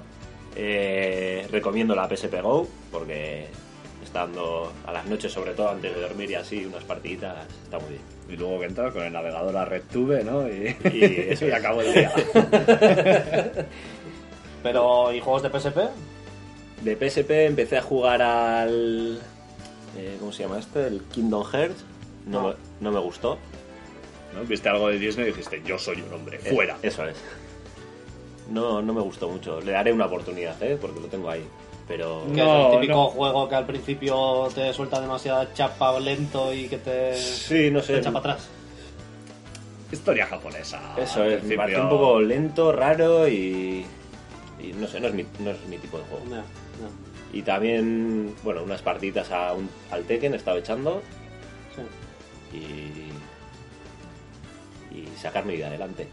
no he podido jugar mucho más. Suficiente. Sí. Muy bien. Siguiente, que quiere comentarnos en qué ocupa su tiempo ocioso. Bueno, pues yo mismo. Pues tengo el honor de comunicaros que me he pasado el Advance Wars. Oh, bravo. bravo. de- el de Game Boy Advance. General, generalísimo. Muchas gracias. Soy- ahora ya puedo decir que soy un estratega. Eso es. Y nada, eso. guapo, el- sí, me ha parecido un juegazo. Es el primero, el de, el de Game Boy Advance, porque ya sabéis que hay, que hay varios. creo que hay dos en Game Boy Advance y otros dos en, en Nintendo DS. Y entonces, bueno, pues quería empezar por el primero. Eh, me había dejado tan buen sabor de boca el Fire Emblem, que es de Intelligent Systems, el estudio de Nintendo. Que les han puesto un chiringuito independiente ahora. Ah, sí. Sí, Nintendo le han montado un edificio nuevo al lado y, y bueno, les han, les han pasado ahí. Al ladito, atarse en corto. Pues nada, Les pueden ver desde la ventana, ¿eh? El caso es eso, que quería... O sea, sí que había oído hablar de Advance Wars en su día, creo que ya me hablaste de él y ya, ya me sonaba y todo lo que había, había oído de esta saga pues era positivo. Entonces, pues nada, quería jugarlo y ahí me puse, me puse con el primero y ya te digo, estuve probando varios juegos, total que me puse con este y, fue empezar con este y ya me enganché enseguida. Es un juego que, que engancha muchísimo, que está muy bien, eh, así como Fire Emblem mezcla rol y estrategia. Este se centra únicamente, única y exclusivamente en la estrategia, pero me parece que desde el punto de vista de la estrategia tiene más, porque tiene tiene eh, tienes unidades de, tierra, eh, que si infantería, infantería mecanizada, que si tanques, que si unidades para, para dar suministros y tal y cual. Tienes de aire, tienes diferentes tipos de aviones, tienes helicópteros, tienes de, de mar, o sea, me parece muy completo en ese sentido. Los gráficos son súper sencillos, pero al final eh, yo creo que los gráficos tienen que ser así para que el juego sea tan divertido como es. O sea, porque al final te, te enseña el mapa, digamos, desde arriba, tú ves los montes, ves el agua, ves... Sí, está todo muy simplificado. Eso es. Es la, la Advance Wars es el que va por turnos, que Sí. eres el equipo rojo contra el azul, Eso es. Sí. vas moviendo cada unidad y así. Sí, vas moviendo cada unidad, tienes que coger las bases con la infantería para ir cogiendo los recursos y tal, y bueno, pues vas viendo qué unidades tiene el ejército contrario, qué unidades tienes tú o qué unidades tienes que, que crear para combatir eso, para a lo mejor depende de también cada batalla, a lo mejor en una batalla pues lo importante, más que tener más unidades que, que el otro, pues a lo mejor es sobre todo coger eh, las, las bases antes para dejarles sin recursos, o a lo mejor como tienes pocas unidades y él tiene muchas, eh, puedes conseguir eh, conquistar su cuartel general y entonces así ya ganas también la batalla. O sea que en ese sentido me parece muy, muy variado y, y ya digo, muy divertido. Tiene, eh, al principio haces eh, un entrenamiento que son como unos, bueno, no sé si son 10 o no sé cuántas misiones que te, que te enseñas como un tutorial y luego ya tienes el modo campaña que son 18. O sea, ¿Y cuánto te ha durado el juego? Más o menos. Pues no he visto, no sé si es que no pone las horas. no, o- igual no pone, ¿eh? no pone, ya, no sé, pero ya le he echado bastantes horas, ¿eh? porque cuando estuve de vacaciones en Madrid le estuve dando bastante por Está las pensando noches. ahora, cuando empecé tenía novia, pues... Y No, no, difícil, pero- difícil. En general, no, no me ha parecido en general difícil, pero bien, o sea, tampoco muy, muy, no, tampoco ni muy fácil ni, ni difícil, salvo la única pantalla, la última pantalla, que sí que me parece que, que ostras, esa sí que me ha costado tiempo y energía. La última es difícil, sí. Sí, sí, Y sí. Gorka, una pregunta. ¿Fire Emblem o Advance Wars? Fire Emblem. es como decidir entre dos hijos tuyos, ¿eh? Eh, buah, es muy, sí, es una pregunta muy difícil. Hombre, es que son, ya te digo, son juegos diferentes. El uno tiene más el tema del rol y incide más también en, en la historia, por lo menos el que he jugado yo, el, el de 3DS. Y son todos así, ¿eh? Sí. Y también la banda sonora me parece que está muy, muy currada. Y el otro es más estrategia. Hombre, los dos son muy divertidos. A lo mejor como más, más completo me parece el Fire Emblem de la, de la 3DS. Pero vamos, que el otro también me parece un juegazo y me parece también más, más estrategia que, que Fire Emblem. Claro, también estás hablando de un juego de 3DS. No, no, de Band, sí, sí, como te saquen Eso es. una en 3DS, igual te quedas Sí, sí, loco. sí, sí, habría que, que, que ojalá, que ojalá lo saquen. No, no. O sea, se podría decir que sería como elegir entre que te corten el huevo izquierdo o el derecho, ¿no? Es algo Eso es. imposible. Sí, sí. Sí, pero bueno, si le metieran un poquito más de más de historia y tal a uno de, de 3DS y tal, pues habría, habría que ver. Fíjate, fíjate, Gorka, en eso, que el, el último de, que salió de la DS, que se llama Dark Conflict, me parece, te- eh, tenía un estilo gráfico muy diferente, como lo habían hecho como más adulto, la historia también estaba mucho más trabajada, pero no enganchaba tanto como, como los otros dos, lo cual es, es muy curioso, ¿sabes? Ya. Eh, a veces es que los cambios esos no, no le sientan tan bien. Y, y es lo que dices tú, que son juegos mecánicamente muy parecidos, pero que al final la filosofía es muy diferente, porque el Fire Emblem al final es mm, voy a intentar que no muera ninguna de mis unidades. Y el Advance Wars pues vas pues, un poquito más a saco, ¿no? Porque te da, Sí. te da un poco igual. Sí, pero vamos, eh, los son, pedazos de estrategia bueno. alucinante. Sí, pero seguramente eso es sobre todo lo que hace que Fire Emblem sea más difícil, el hecho de que tienes que hacer la partida perfecta. No el juego en sí, no la estrategia en sí, sino el hecho de saber que si te matan a una unidad ya no la vuelves a ver. Y, y más frustrante, ¿eh? porque a veces te pasa que llevas una hora jugando Eso es. te putea un tío, como dijiste el otro día, que te hace un crítico en un 2% y te cagas en Dios porque has tirado una hora de tu vida a la basura. Sí, sí, que a lo mejor era una decisión que realmente tampoco era mala, pero has tenido mala suerte y pues ya está. Igual el Advance Wars, al ser de Game Boy Advance también, estaba un poco más enfocado a juego portátil, digamos. Quiero decir, a partidas más rápidas que el Fire Emblem o así. Pregunto, ¿eh? Que no, no tengo ni idea.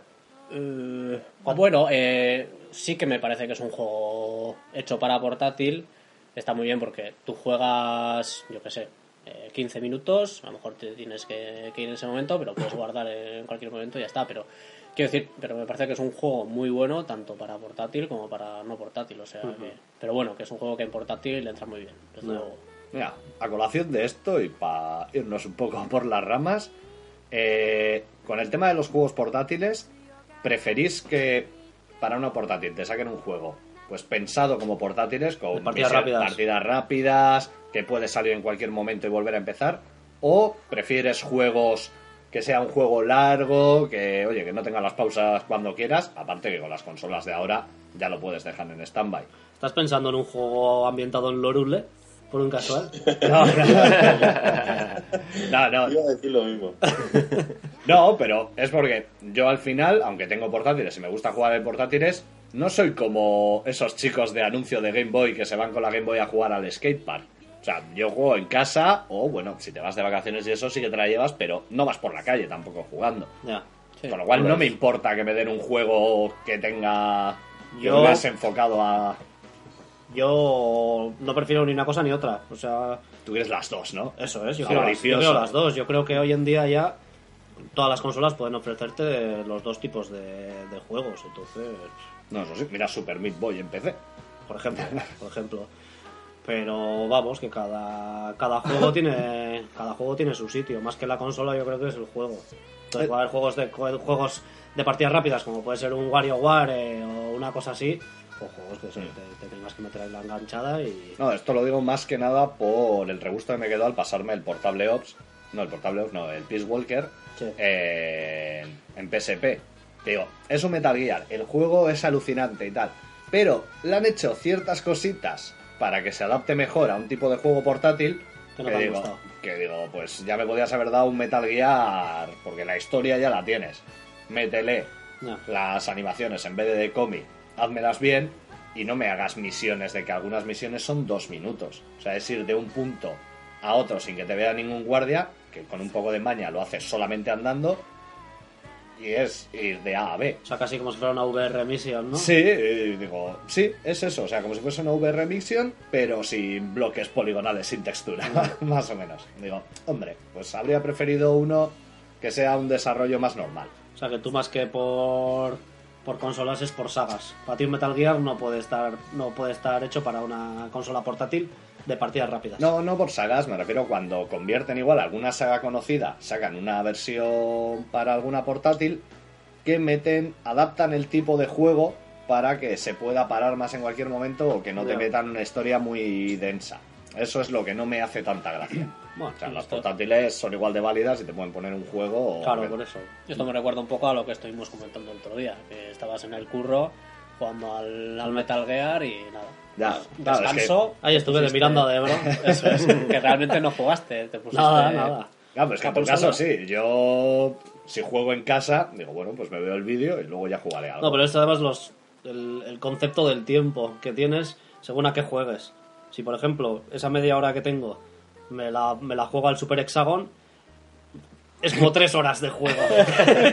Si Porque me- la intensidad que te da ese juego es, vamos, Si es, en me- plan, es en plan origen, te, te ralentiza el tiempo. Que también te digo, si juegas media hora seguida al Super Hexagon, pues, en, me da una embolia y en según la hora de comer, en la hora de comer del curro, te toca una baja de seis meses porque te quedas filtrado. Pero eso, pues el Metal Gear le- me puse y eso, me tocaba justo una de las secuencias animadas y nada, y ahí estuve viendo un trozo, que Ve. tampoco lo entero. Pero eso también te puede pasar. A mí, Metal Gear 4, ya te lo conté el otro día. En tiempos vivía en casa de mi madre. Estaba jugando, me llama mi madre y, oye, está la cena yo. Vale, vale, déjala, ahora cenaré. Veo este vídeo y ya voy. Pues tres cuartos de hora de vídeo, la cena fría, y digo, esto no puede ser, Kojima. ¿Qué me estás haciendo? No me dejas alimentarme bien. Bueno, que por lo menos ahora se puede guardar, ¿no? En el momento del vídeo. No, apagas la consola, la dejas en modo de reposo y en cuanto la enciendes, pues ahí, ahí Ese, estás otra vez. ese ha sido el mayor avance de las portátiles. Ya te digo, Eso, ¿eh? eso iba a decir. Sí. Permite que puedas jugar a juegos largos, porque claro, en cualquier momento suspendes la partida y, y puedes seguir. Pero sí, eh, Micha, a mí también me pasó con el Metal Gear 4, recuerdo una noche también, estaba al lado de la mujer, ah, voy a echar una partida y tal, y creo que fueron esos 45 minutos, una hora de reloj, tenía el mando en, así en la mesa y me dice mi mujer, pero no está jugando. Digo, es lo que intento, pero el señor Kojima ha decidido que esta noche no juego. Y ac- acabé la secuencia de vídeo y me fui a dormir. Digo, qué, qué noche más divertida. eh.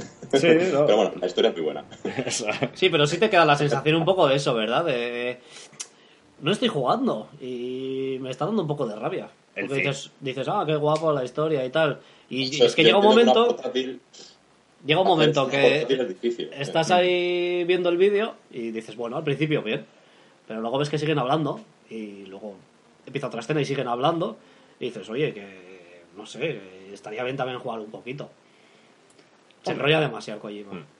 Por lo menos no lo en el Metal Gear Solid 4, que sí que es verdad que tiene unas cinemáticas que son un poco bestias, porque al final te tiras casi dos horas para vértelo tranquilamente. Eh, sí se pueden pausar las cinemáticas, pero claro, te saca ya de la Claro, magia que claro. te está creando Kojima. Iba a preguntar, que lo del stand-by de, de las portátiles no será malo de tenerlo días, ¿no? Porque La, la 3DS a mí ya se me ha quedado con el LED parpadeando que decía, digo, bueno, le voy a alimentar un poco de corriente. que des- yo creo que desde que me la compré no la he apagado de apagar. Ah, no, o sea, no Ah, pasa nada. No, porque te- no pasa nada, si está, se supone que está preparado para eso. Estoy de jornada continua. Pero que algo de batería consume, ¿eh? Sí, sí. O sea, desde cuando la Algo cargo. bastante, además. Sí. Sí, bastante. Eh, yo creo que en 3DS consu- eso lo llevan peor La que, 3DS consume a que la PSP, ¿eh? La, la 3DS no cambia mucho si la Stick pagas. Pass, ¿no? ¿Qué? Con el Stick Pass es lo que hace que, que tarde mucho más en consumir. Ah, bueno, sí. Será por eso. Sí, sí, yo alguna vez que la, la he sacado de paseo en mis, en mis tiempos Animal Crossing, En tus tiempos de andar. también, también. Algún día, aquí en el norte, bueno, en Bilbao igual no sé, pero aquí en Donosti, gente con 3DS paseando por ahí, yo y no sé, pues los de las tiendas. Sí, pues yo no, yo no Con tres- paseo. Con tres de esa época. Y ya paseando. Oh, yo el, otro día me monté en el autobús, digo, "Buah, voy a echar una partidita a la PSP. Hostia, qué vergüenza. serio? Sa- saqué, el, saqué el móvil, bueno, venga, total. Ah, yo soy, Ah, el móvil yo es que soy mayor, ya la vergüenza la he perdido. Ya. El, el primer, el primer día que ves la lucecita verde de la 3DS en tu consola es emocionante. Oh, qué momentazo, ¿eh? ¿Quién será? Yo no la he visto, bueno, sí, como- contigo. Harker, dentro de poco cuando tengas el hijo es la misma sensación. Cuando abres la consola, Qué maravilla cuando escuches esto a tu mujer. Para ti esto es, para ti ha sido eso tener un hijo. Pues nada, oye, ya que hemos estado hablando del Metal Gear, pues, pues sigo yo, ¿no? Sí, eh, es lo que toca. Pues eso, estoy, me terminé el Metal Gear Solid 2, que la verdad es que me gustó bastante y me sorprendió porque había tenido también. bastantes críticas. Tenía me ganas. que me gustara. No, que tenía ganas de que te lo acabase Ah, ya. vale. Y ahora estoy con el Snake Eater, con el Metal Gear Solid 3. Oh, y perfecto. me está gustando, pero entiendo que todavía no he llegado a la parte buena, porque no me está gustando tanto. Me está pasando un poco al revés. Este me lo han puesto de la hostia y por ahora bueno. Y el 2 la gente lo ponía un poco así fulerillo y me gustó más de lo que, de lo que me esperaba. Pero bueno, espero, espero que me, que me acabe enganchando. Por ahora eso, las cinemáticas un poco demasiado largas para mi gusto. La vuelta de, bueno, Big Boss, Snake o como queráis llamarle. Y... ¿Eh? De Raiden. Ra- Bueno, sí, es verdad. Sí, en la versión HD, al, eh, cuando empiezas a jugar al título, pues eh, te preguntan, Ay, ¿qué, ¿cuál es tu juego de Metal Gear preferido? Y te dan, pues eso, Metal Gear 1, 2, 3, o no he jugado ninguno.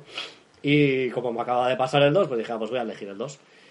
Pues nada, lo puse y la primera secuencia del juego aparece ahí el protagonista con un casco, que no se sabe al principio bien quién es y tal. Me tragué toda una cinemática, pues de unos 20, 25 minutos creo que son. Así los hace. Y cuando se quitó el casco, pues resulta que era Raiden. Y dije, ¿pero qué coño es esto? y nada, pues eso, una, es la magia de, la magia de Kojima. Es volver a empezar. Eso es, tuve que quitarlo y porque los juegos hay que empezarlos como Dios manda, desde el principio. Y nada, lo quité y ya, ya empecé con, con Snake. Y el juego, pues hombre, cambia. Cambian algunas cosillas. eh, está ambientado en la jungla y está bastante, gráficamente está bastante conseguido todo el tema de la hierba y bueno, eh, tienes que andar cargándote animales y consiguiendo comida porque si no el, el pobre Snake se muere de hambre. Te suenan las tripas. Sí, sí. Y bueno, que tampoco le he metido todavía muchas horas, pero bueno, me está gustando, pero menos de lo que me esperaba. Aquí la gente, pues ya sabes, endiosan a los juegos. Yo hay una cosa con la que tengo miedo. ¿De qué? Pues viendo que eres un hipster que siempre va No, contracorriente. no, no, oye. Es, siempre es lo que lo contrario a lo que dice la gente. ¿Qué va? Metal Gear Solid 2 es una basura, tal. A ti Es un- es te un ha encantado. Eres un sub- no, eh, no he dicho que me ha encantado, he dicho que me parece que está muy bien. Lo he sacado de tus palabras. Metal Gear Solid 3, ¡buah! es un dios de juego tal, a ti no te está gustando tanto. Miedo me da cuando te pongas a jugar por fin el Code Verónica, que dirás, el peor Resident Evil de la historia. No tiene nada del original. No, no estoy de acuerdo. No soy así yo. Por dentro eres De todas maneras, eh, te diré también, eh, Harker, que el Metal Gear Solid 3 yo creo que tiene que ser valorado en su conjunto. Porque a mí también me pasó que empecé a jugarlo y dije, pues esto tampoco es este juegazo que me están vendiendo todo el mundo. Pero cuando acabas el juego y sobre todo te empiezan a contar esa historia que tiene, tío, dices, pero menudo juegazo acabo de jugar. Sí, sí. por es, es la historia que te está contando y empiezas a entender muchas cosas que, que- que todavía no entendías, ¿no? De habiendo jugado al primero y al Ya. segundo. Bueno, estoy cogiendo un paquete de ocelot. Todo el, Ya, día, sí. todo el día dando vueltitas a las pistolas, me tiene frito. No, no, pero es lo que dice Ayelar, o sea, es un juego de pozo, que te deja, te deja luego un, un bienestar, ya verás. Pásatelo ya. O sea que el juego no vale nada, es el final. ¿Eh? No, no, Eso- es todo, es, es el viaje. Eso me pasó a mí hace poco con el, con el Lord of Shadows. Que el juego, o sea, bien, está bien. Pero lo que me. Lo que dije, El oh, final. eso es. Que me puso un final así un poco. "Eh, Ahí va. Todo lo demás que había jugado, bueno, pues bien, o sea, está bien. Sí, porque es un juego que en algunos otros también se te hace un poquito largo. Sí. Mm. Pero ya la escenilla esa del final y tal es lo que dije, oh, mira, Eso ahí, es- ahí me lo ha dado. Eso, luego te sacan el tráiler, el primero que sacaron del 2, y así estamos, con unas ganas locas de que Enric Sí, que vaya ya a copiar el CD. Que luego no es para tanto, pero. No, el juego está bien el juego, pero bueno. Hombre, el juego a mí me gustó y tenía mucho en contra, porque yo lo veía muy mal, eso, como Ya, Castlevania. Y bueno, aparte de ese, eh, me pasé hace poco que bueno, me regalaron en Navidades el Tearaway para la PlayStation Vita. Y este sí que me ha parecido un juegazo del copón. La hostia. A mí lo que más me ha gustado es ver tu cara en el sol. Sí, sí, puse una, una reseña en el, en el blog sobre el juego y tal. Y eso, pues una, una foto mía de. Es que el juego está guay porque el- también el concepto es bastante original. Al final, eh, tú formas parte del juego, es como si fueras uno de los protagonistas de- del propio juego. Eh, apareces de repente, aparece tu cara en el sol, tú eres el tú que le llaman. No sé, yo cuando vi esa foto ya me imaginé, digo, el sol de verdad, el de la vida real, es así. Lo que pasa es que como está lejos no vemos No, tu eh, cara. no- no refleja- como refleja, no vemos lo que hay detrás. Pero lo vi y vi esa foto tan perfecta, digo, es que tiene que ser así, sí o sí. Entonces, nada, pues eh, por un lado nosotros manejamos al muñequito que se llama Iota. eh, y por otro lado también le ayudamos pues con las capacidades de la consola pues a ir avanzando y él tiene como misión eh, entregarnos un mensaje o sea él es un muñeco carta su cabeza es una, un sobre y el juego es eso consiste en, en- va pasando por las diferentes fases hasta que llega al sol que es el momento en el que te entrega el mensaje y la verdad es que está, está guapísimo, ¿eh? Y me da muy bien de rabia porque es una consola que la tiene muy poca gente. Entonces, a la gente normalmente cuando tú no tienes una consola, los juegos que hay para esa consola no te, no te suelen interesar. Y es un juegazo y me da muy bien de pena que, que la gente no lo pruebe. Yo lo probé, muy, yo lo probé muy poquito ¿Tú también contigo probaste? Mm. Sí, sí. y sí que me ha parecido curioso. Fácil, me daba la impresión igual fácil. Sí, hombre, tiene sus momentillos. Sí. Pero bueno, lo que te puse era del principio. Bueno, ah, igual- bueno, no, ya te puse también alguna parte. Igual que más que fácil Sí, es que el- caíste 200 veces, te caíste. Sí, pero porque no, porque no sabía lo de que había que darle un toque. Yo lo estaba haciendo a saltos y algo me pasé, que tiene más mérito todavía. Y me dice, no, no, si tienes que le das aquí atrás y ya va directo. Digo, joder. Que igual, más que, fase. más que que sea sencillo, es el. Que es, Es la experiencia. Y pues visu- visualmente es un poco infantil, ¿no? El, Bueno, todos los colorines. Los que venimos de Nintendo tenemos el culo pelado en eso. o sea, hay buenos No, juegos. la sensación. Lo probé nada, un minuto. Mm. O sea, sí me pareció que, hostia, tiene sí, cosas. tiene pues eso, todos los gráficos es en plan rollo papiroflexia, todo con pliegues y tal. Y, y eso, pues también lo que es la forma de, de mostrar los escenarios y de cómo se abren y todo eso, pues hay algunos momentos en los que eh, lo muestran eh, en plan como estos libros que había cuando éramos pequeños Sí. que abrías y se montaba un castillo y podías mover, pues es de ese rollo algunas cosas y... Luego también me llamó la atención que comentabas en el análisis que el tema de los controles, el tema táctil, que no estaba nada forzado, sino que estaba No, no, bien está todo pensado para, para eso, la verdad es que está, está Eso, guapísimo. eso me pareció divertido cuando. Sí, pulsas, pulsas por debajo y aparece un dedo que parece como Sí. si fuera el tuyo y tal. Encima, para mí era la primera vez, bueno, ya probé con el Uncharted en Vita, el tema del panel de atrás. Claro, Sí. si no lo has jugado nunca con algo de atrás, y en el Uncharted era, pues Sobra, bueno, sobra. por meterlo porque sí. Pero en este sí que decías, hostia, pues es una forma nueva de controlar, pero sí que me parece intuitiva y bastante cómodo. Más de lo que puede parecer en principio de que tengas que estar haciendo así. Sí. Está bastante bien. No, pero el juego eso no es difícil, ni mucho menos. Pero lo que, lo que ponía un poco, eh, me recuerda en algunos momentos un poco a los Mario, que yo creo que se han pasado bastante también en algunas cosas, en ese aspecto, que tú para pasar te puedes pasar el juego, no tardas mucho, pero luego siempre tienes cosillas por ahí para buscar y tal, y como el juego es tan guapo gráficamente y se disfruta tanto yendo por ahí de paseo con Jota y tal, la verdad es que no, aunque te lo pases, aunque te pases lo que es la historia, siempre te apetece coger y venga, pues hoy voy a buscar a ver aquí que me queda por coger estos no sé cuántos regalos y tal, y la verdad es que está... Mira, eso es buen síntoma de que un juego es bueno. Es Que, que te si te apetezca- dan ganas sí, de yo me lo, pas- me lo pasé y aún y todo... Porque a mí últimamente, si lo he pasado, digo, ahora ya No, está. no, no, a mí no me suele pasar mucho, yo de completismo poco, la verdad. Sí. Porque no suelo tener mucho tiempo y digo, ah, pues mira, este ya se ha acabado y ya está. Pero este no, este sigo, sigo jugando y... Es un mundillo agradable. ¿no? Sí, sí, sí.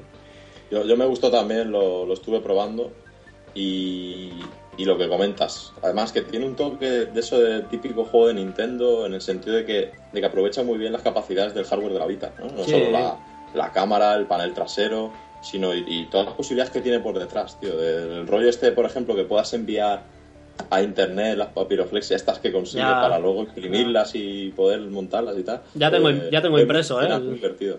Tengo la plantilla ya impresa de un Jota. ¿Vas a montar? Sí, voy, voy a intentarlo. a ver qué me queda. Qué bueno. Me quedé, me quedé con las ganas de acabarlo, la verdad. Ya, ya tendré la oportunidad. algún día. Sí, sí, sí, yo te lo recomiendo porque está, está guapísimo.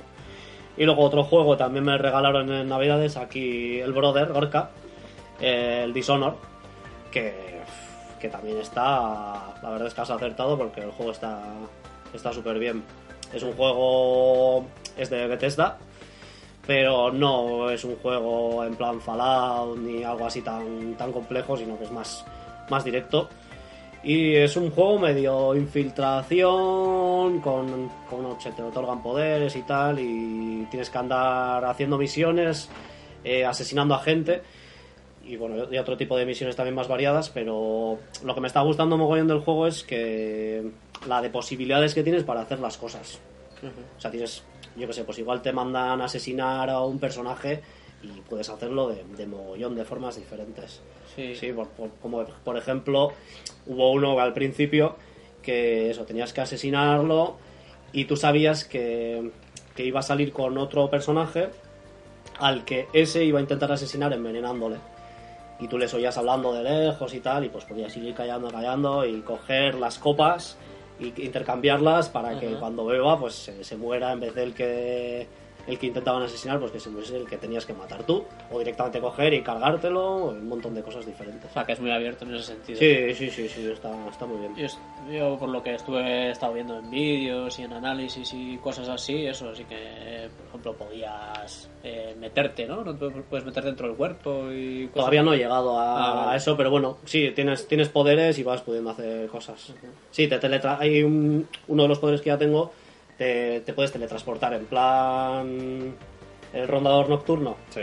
Pues una cosa así. Tú enfocas ahí y le das a un botón de poder y puedes pasar igual de una cornisa de un edificio a, a otro que tampoco está muy lejos. Pero bueno, con eso también te vas teletransportando y tal. Y la verdad es que está, está muy bien, ¿eh? ¿Y la historia qué tal pinta? Bien, bien. También tiene buena pinta, la verdad. Es así un rollo estética medio renacentista, así, pero con toques. No diría cyberpunk, pero sí, con ese rollo así de vapor, de Con maquinaria. steampunk. Sí, una, una cosilla así. No, tiene, tiene muy buena pinta. Le tengo que meter caña. No, yo sé, en algún momento ya, ya me lo dejarás.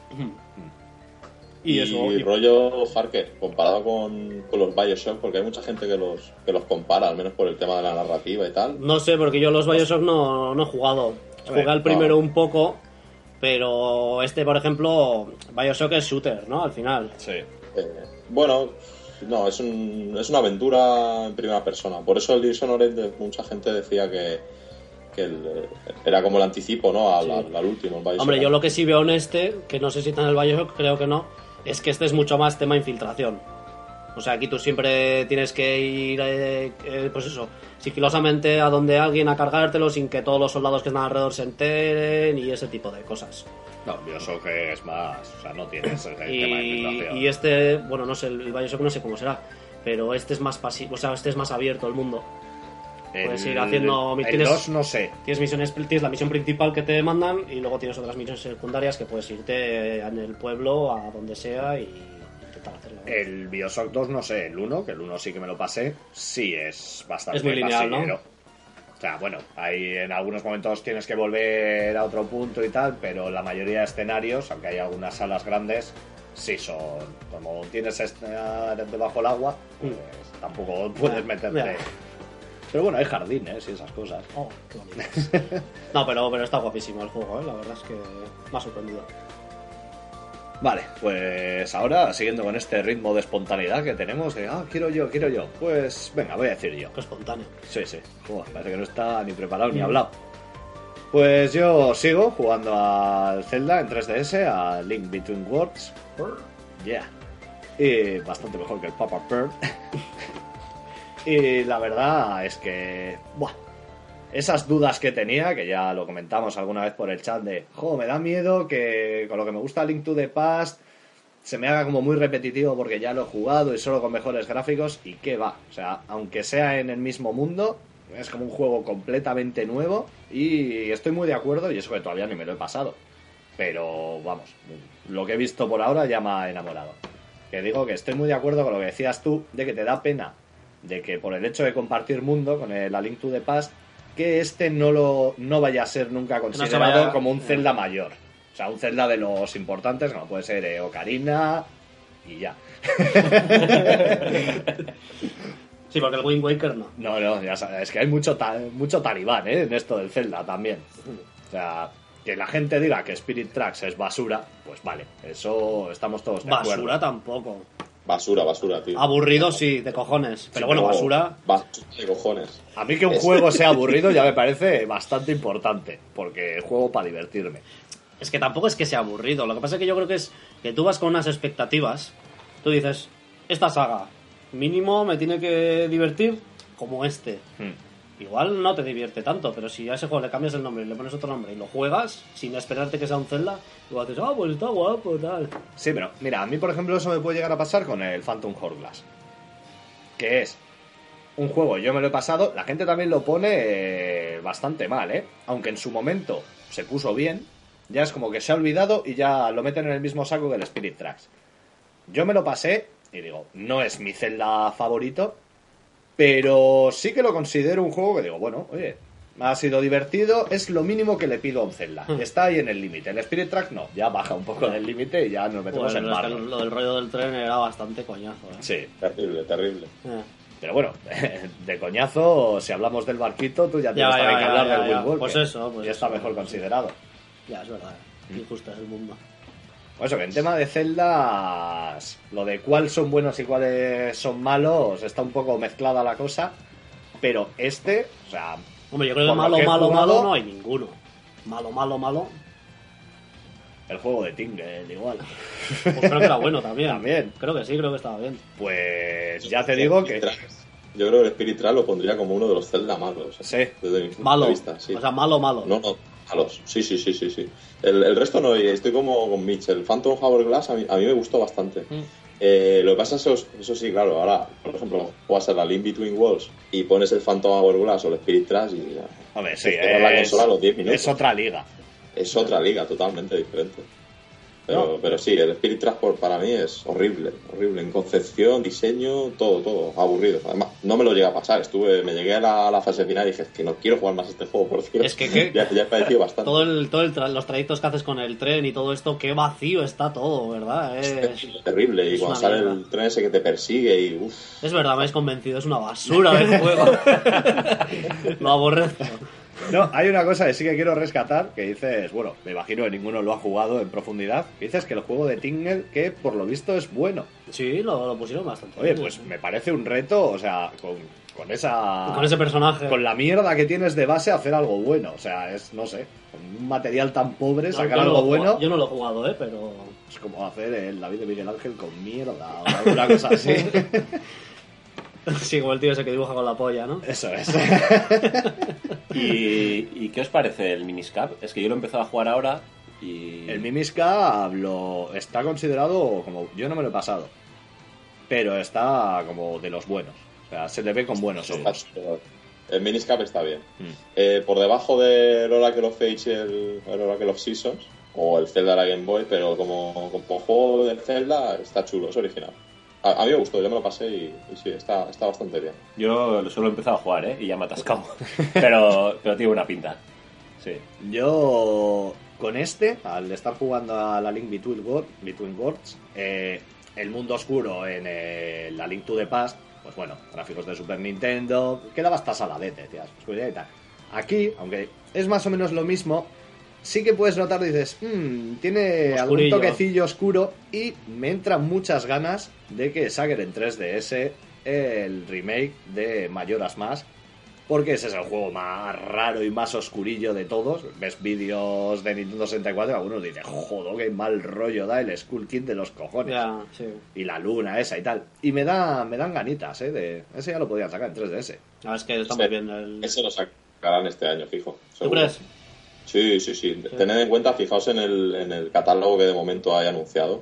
No hay ningún super gran bombazo para 3DS, excepto el Smash Bros. Si, si lo queréis meter en ese saco. Y yo creo que ese va a ser uno de los fuertes. Va a ser un remake tipo Ocarina of Time, seguramente lo sacarán. Y, y bueno, para los que no lo hayáis jugado, pues yo creo que. A lo mejor, como siempre, tú te haces expectativas de un juego, si son muy altas, Ya. y luego lo juegas, puede ser que te decepcione un poco. Pero yo, el Majora's Mask es uno de mis celdas favoritos. Sobre todo, ya no solo por la historia en sí, que es más adulta y tal, sino el, todo el tema de las misiones secundarias. O sea, es que tú te puedes pasar prácticamente 10-12 horas haciendo misiones secundarias en el pueblo y eso es alucinante. Y el hecho de cómo está enlazado todo, ¿no? De que realmente son 72 horas que pasas ahí y, y que vas viendo cosas, ¿no? Que luego vuelves a empezar otra vez y dices, hostia, este es el pavo que va a buscar a no sé quién. Ya, esas cosas. Esas cosas son muy, muy, muy chulas. El juego sí tenía cuatro mazmorras y tal, pero es, es uno de los Zelda más especiales, pero, pero además de los buenos. No... Ojalá que lo saquen, ¿eh? Yo, yo me lo compraría. Me- fijaos que me lo compraría antes incluso que el Ocarina of Time. Sí. ¿No te lo has comprado Sí. el Ocarina of Time?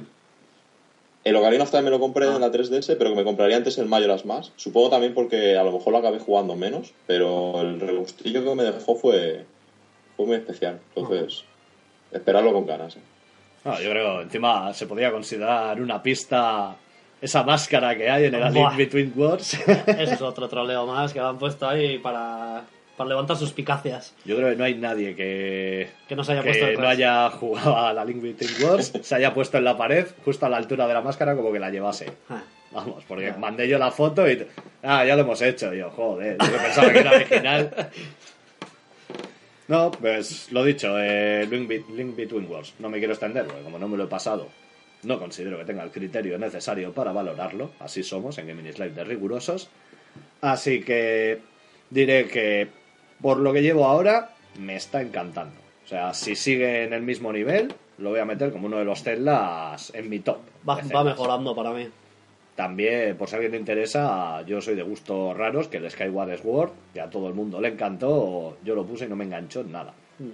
Es que a mí el tema del Wiimote, todo Ya. Wiimote, ah. en algunos juegos sí, pero en otros. Y eso, pues ya, Ayelar, te toca comentar. Vamos para allá. Eh, solo una cosa del, del, del Zelda Mix Ah, también, sí, dime. que realmente es brutal el, el tema de los 60 FPS, cómo se nota en el 3D. Sí. O sea, es el primer juego que, que no ves ninguna estela esa fantasmagórica que dejan algunos juegos, que si no la tienes perfectamente centrada la consola, no se ve el 3D bien. Y ese es que aunque puedes tener incluso un poco de ángulo, que, que el juego se ve alucinante. Es que tienes que jugarlo en tres dimensiones. No sé si habéis puesto alguna vez a, a ponerlo a jugarlo en 2D, alguna mazmorra o lo que sea, y dices, no, no, es que tengo que jugarlo en tres dimensiones. Es que pierde, pierde mogollón. Mucho, mucho. Sí, sí. Además, luego hay ya fases más avanzadas, alguna otra mazmorra. Hay una que juega mogollón con las alturas, que hay. No me acuerdo dónde era, que hay todo precipicios y tal. Y ahí la sensación de eso, de, de vértigo y de, de- de profundidad es, es una pasada. Está súper bien. Sí, Y bueno, sí mi- que... cuando enciendes la consola, pones el cartucho y sale la melodía como la de la Link to the, to the Past, vamos.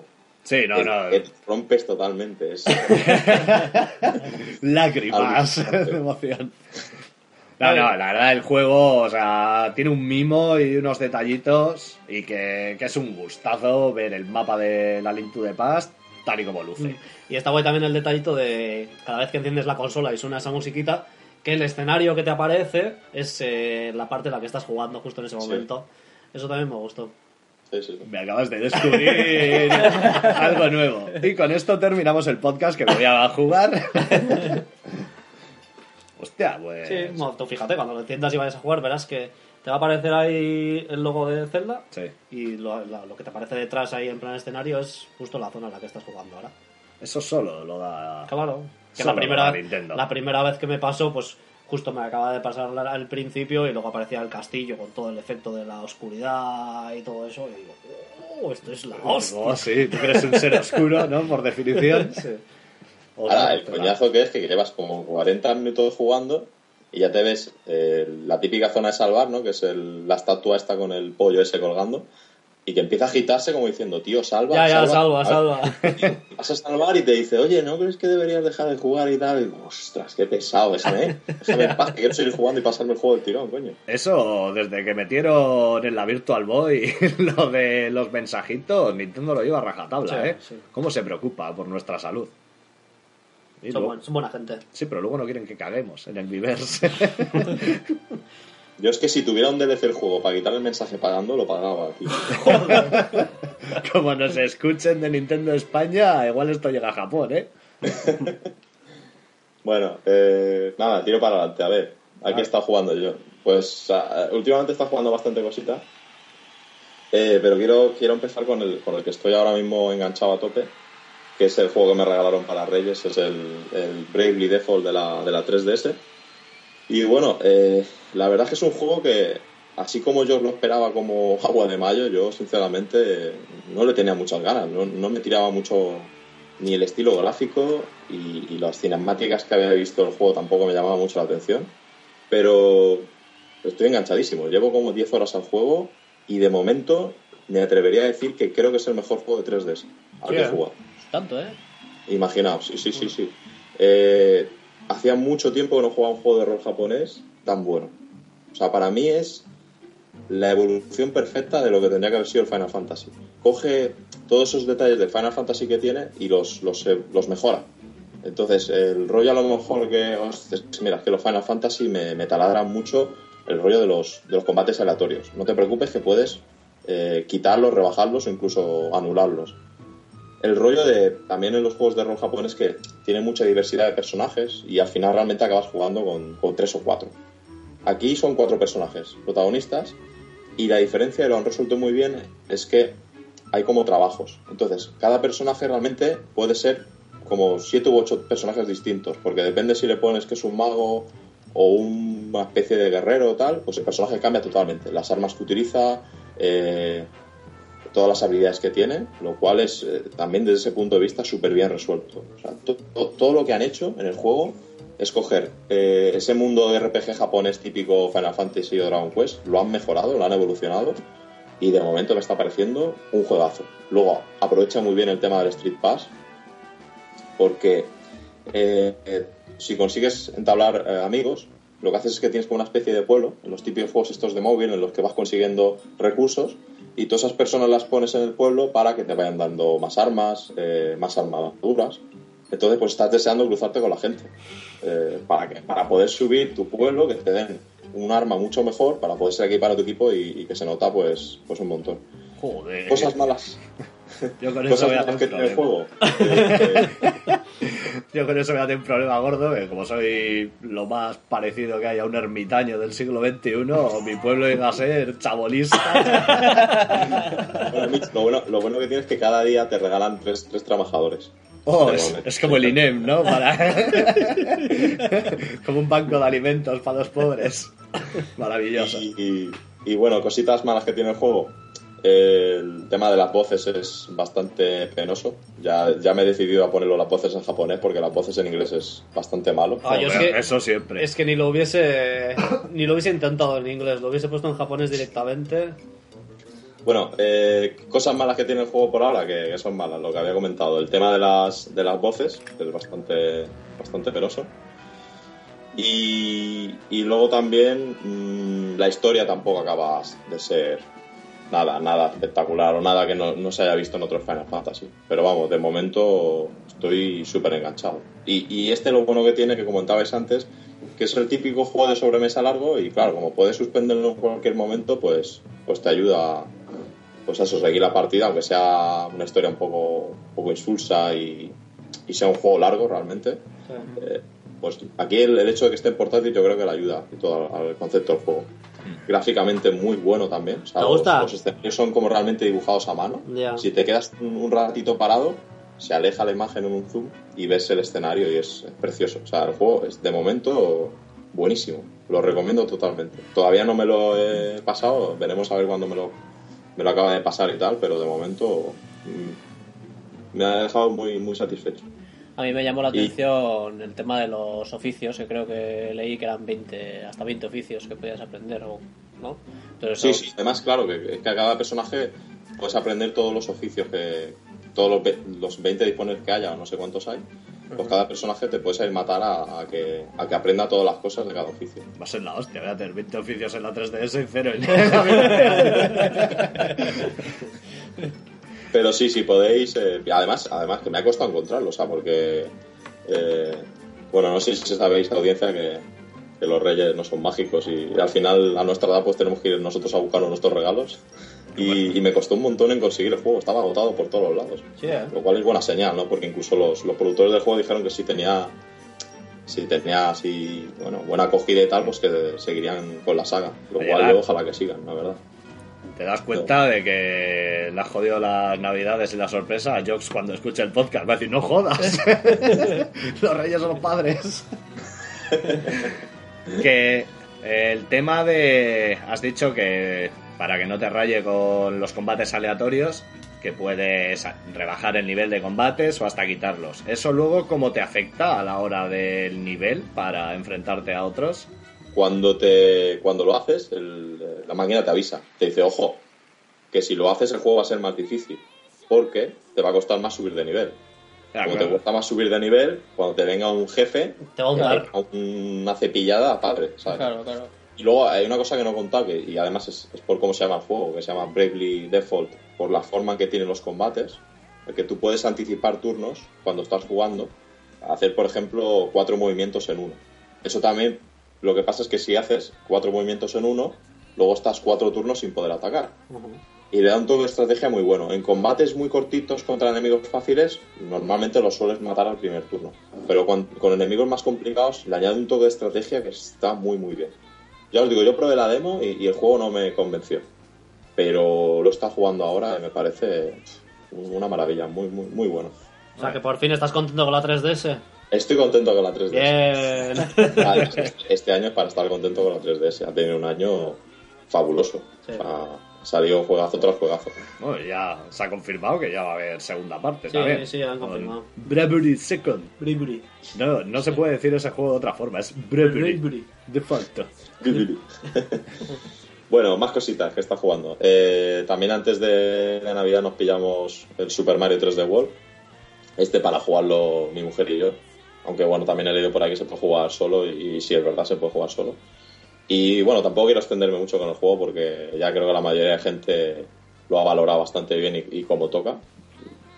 Eh, es curioso que la gente diga que, que un Mario en 3D sea una sorpresa que sea bueno. no es una sorpresa, es un juegazo. Y, y, bueno, se mete ahí en un punto, o sea, es un punto intermedio interesante, ¿no? A lo mejor eh, el Mario Galaxy es como mucho más épico, el Mario 64 tiene ese toque de exploración que, que lo hace también único. Y esta es una cosa intermedia. Eh, son fases mucho más cortas, como el Mario 3D Land, lo cual le permite a los diseñadores tener una imaginación brutal en cada nivel. Porque no es como decir, mira, mmm, tenemos un nivel de hielo, entonces todas las fases tienen que ser de hielo. Eso ya te limita más, no, es, tenemos un mundo y metemos fases, pues cada cual más loca y más variopinta. Y son niveles muy cortitos y, y es muy divertido. Eso sí, luego el juego se complica, empieza, empieza siendo un paseo muy sencillo. Ya os acordáis que os comenté en las primeras impresiones de que el juego me estaba decepcionando un poco porque era muy sencillo. Sí, demasiado fácil. Demasiado fácil. Pero luego se complica a lo bestia. Y vamos, es que me han matado. Las fases que del Mario Bros 3 que comentaba antes Lapo, pues, no tiene nada que ver. Es que es, es, es infernal. O sea, la última fase, pasársela, es todo un, vamos, un, Bueno. hallar- eh, un, todo un logro conseguirlo. ¿Eso por qué? ¿Por jugar multiplayer o porque sí? Porque sí, porque es difícil. Sí. No, es, es difícil de por sí. Es raro. Y el multiplayer, pues, como todo, ayuda y, y, Y y es muy divertido. Yo no he tenido la oportunidad de, de jugarlo con amigos, pero han impuesto una cosita que es el rollo de la corona, que es la Ah, tontería sí, más grande del mundo, Mm. pero eso hace que te piques a lo bestia, ¿sabes? Porque Pues es lo Cuando- que faltaba en, ese, en el Mario Multiplayer. Más sí, pique. sí, es, el, es el toque que, que en ese aspecto supera al, al, al New Super Mario Bros. Claro, el que consigue más puntos en una fase, cuando acaba la fase, puntúan a todos los jugadores y el que consigue más puntos le dan una tontería que es una corona. Pues esa corona, para poder arre- arrebatársela a tus rivales, si un enemigo le golpea, se le cae y ya va, ya va todo loco toda la gente a buscar la corona. o si le pegas un culetazo, el famoso movimiento este del Mario, encima del personaje, pues se la arrebatas también. Entonces, claro, ya te ves intentando arrebatarle la corona a algún colega tuyo, pues puede provocar que, te- que te suicides o que te... Es que es eso, es, es que es eso lo que hace difícil el juego. Porque al final Sí. te, te distraes con esas mierdas y no avanzas, Pero no que- pasas. ¿Y la corona qué función tiene? Aparte de. La, la- la corona, sobre todo, si llegas al final de- del nivel, te da 5.000 puntos extra. Por llevarla. Esos 5.000 puntos pueden decidir quién queda o no primero en, en un nivel. Entonces, eh, es clave, es una pijada, porque al final, por ejemplo, llegar al banderín son 10.000 puntos primero. Pero el, el hecho de tener la corona, yo soy el mandamás de, la fase, ¿sabes? Ese juego ¿Por qué no sé miras todo el porque, rato? porque ese juego, o sea, en esta casa va a haber cadáveres cuando tengamos una Wii. U. O sea, si en New Super Mario Bros. Es que no pasaríamos ni la primera fase. En New Super Mario Bros. se convierte eh, en algo que parece casi el Modern Warfare. no me quiero imaginar si ya encima hay un premio, una corona, aunque sea solo para a ver quién la tiene más larga al final de la fase. Pero vamos, o sea, Así es, tío. va a ser O sea, todo el rato culatazos, la muerte. Nada, sí, sí. Y de ahí a las manos. Muy bueno, muy recomendable. O sea, poco más que decir. Es- yo creo que es el primer juego realmente que, que merece la pena tener y, y tener una Wii U para ese juego. Y gráficamente también espectacular. O sea, el juego va como un bloque a 60 FPS todo el rato y muy espectacular gráficamente. Y bueno, que estés tardando. O sea, algún día os pilláis la consola, esperemos que, que, que le espere un buen futuro para que se vean títulos como, como este. Más, más títulos como Super Mario 3 d World. Y bueno, si queréis comentamos algo más del juego o pasamos al siguiente, como veis. Pasa al siguiente. Sí. El siguiente, nada, es el NES Remix, que también es un juego exclusivo de la eShop de, de Nintendo. Y nada, salió así como un poco tapado en, en la última Nintendo Direct. Y, y debo decir que, que- que- que es sorprendente también. O sea, me lo pillé por las buenas críticas que estuve, que estuve viendo por ahí. Y yo realmente ahora, no sé si os pasará a vosotros, pero pones un juego de la NES antiguo y, joder, se notan los años. El tema de la dificultad. y, y, y lo jodidos que son los juegos, no sé, cuesta. O sea, ponerte con un Donkey Kong o ponerte con un Wrecking Crew ahora mismo pff, es difícil. Pues este juego lo hace de una manera que, que, que te envicia, te engancha y, y es súper divertido. Yo creo que lo más parecido, si habéis jugado a los, a los WarioWare clásicos, sobre todo a los de Game Boy Advance, y estaba las fases del, del tío este que siempre está con la Game Boy, los clásicos de Sí, Nintendo. na- Nine Volt. Sí, exactamente. Pues es algo parecido. Y claro, a mí esas fases me gustaban mucho y sabía que este juego me, me iba a gustar. Y luego aparte tiene el rollo de, como se llama remix, pues que te mezclan cosas. O sea, he, he llegado a jugar ahora, por ejemplo, de las últimas que he jugado es la fase del Donkey Kong jugada con, con Link de Zelda. Y una, una maravilla, porque claro, Link no sabe saltar. Entonces, cuando te vienen los putos barriles del Donkey Kong, a ver cómo coño los esquivas, ¿sabes? Pues le da otro toque al, al, al juego, eh, juego en sí que, no sé, está muy bien. A mí ese estilo de juegos me gusta mogollón, la verdad. Sí. Pues no tiene Super límite de Mario. Bros. Remix este que sacaron el que es el Mario pero que puedes cambiar de personaje o hacértelo con Ah, el, el- de el Contra. crossover aquel. sí, el Sí. Super Mario crossover eso. Sí. no la verdad es que yo cuando vi el vídeo sí que me llamó la atención digo no sé cómo será pero solo viendo el vídeo ya tiene pinta de ser divertido Pues la gente lo ha criticado bastante, ya diciendo lo de siempre. "Ah, Es que Nintendo ya no sabe inventar nada nuevo, ya están metiendo los juegos de siempre, todos mezclados. Encima ya, ahora incluso para una consola como la Wii U, están metiendo juegos con gráficos de la NES, no sé qué. ¿quién ha sido? ¿quién ha dicho esa Creo gilipollas? que fue en los foros de Vandal.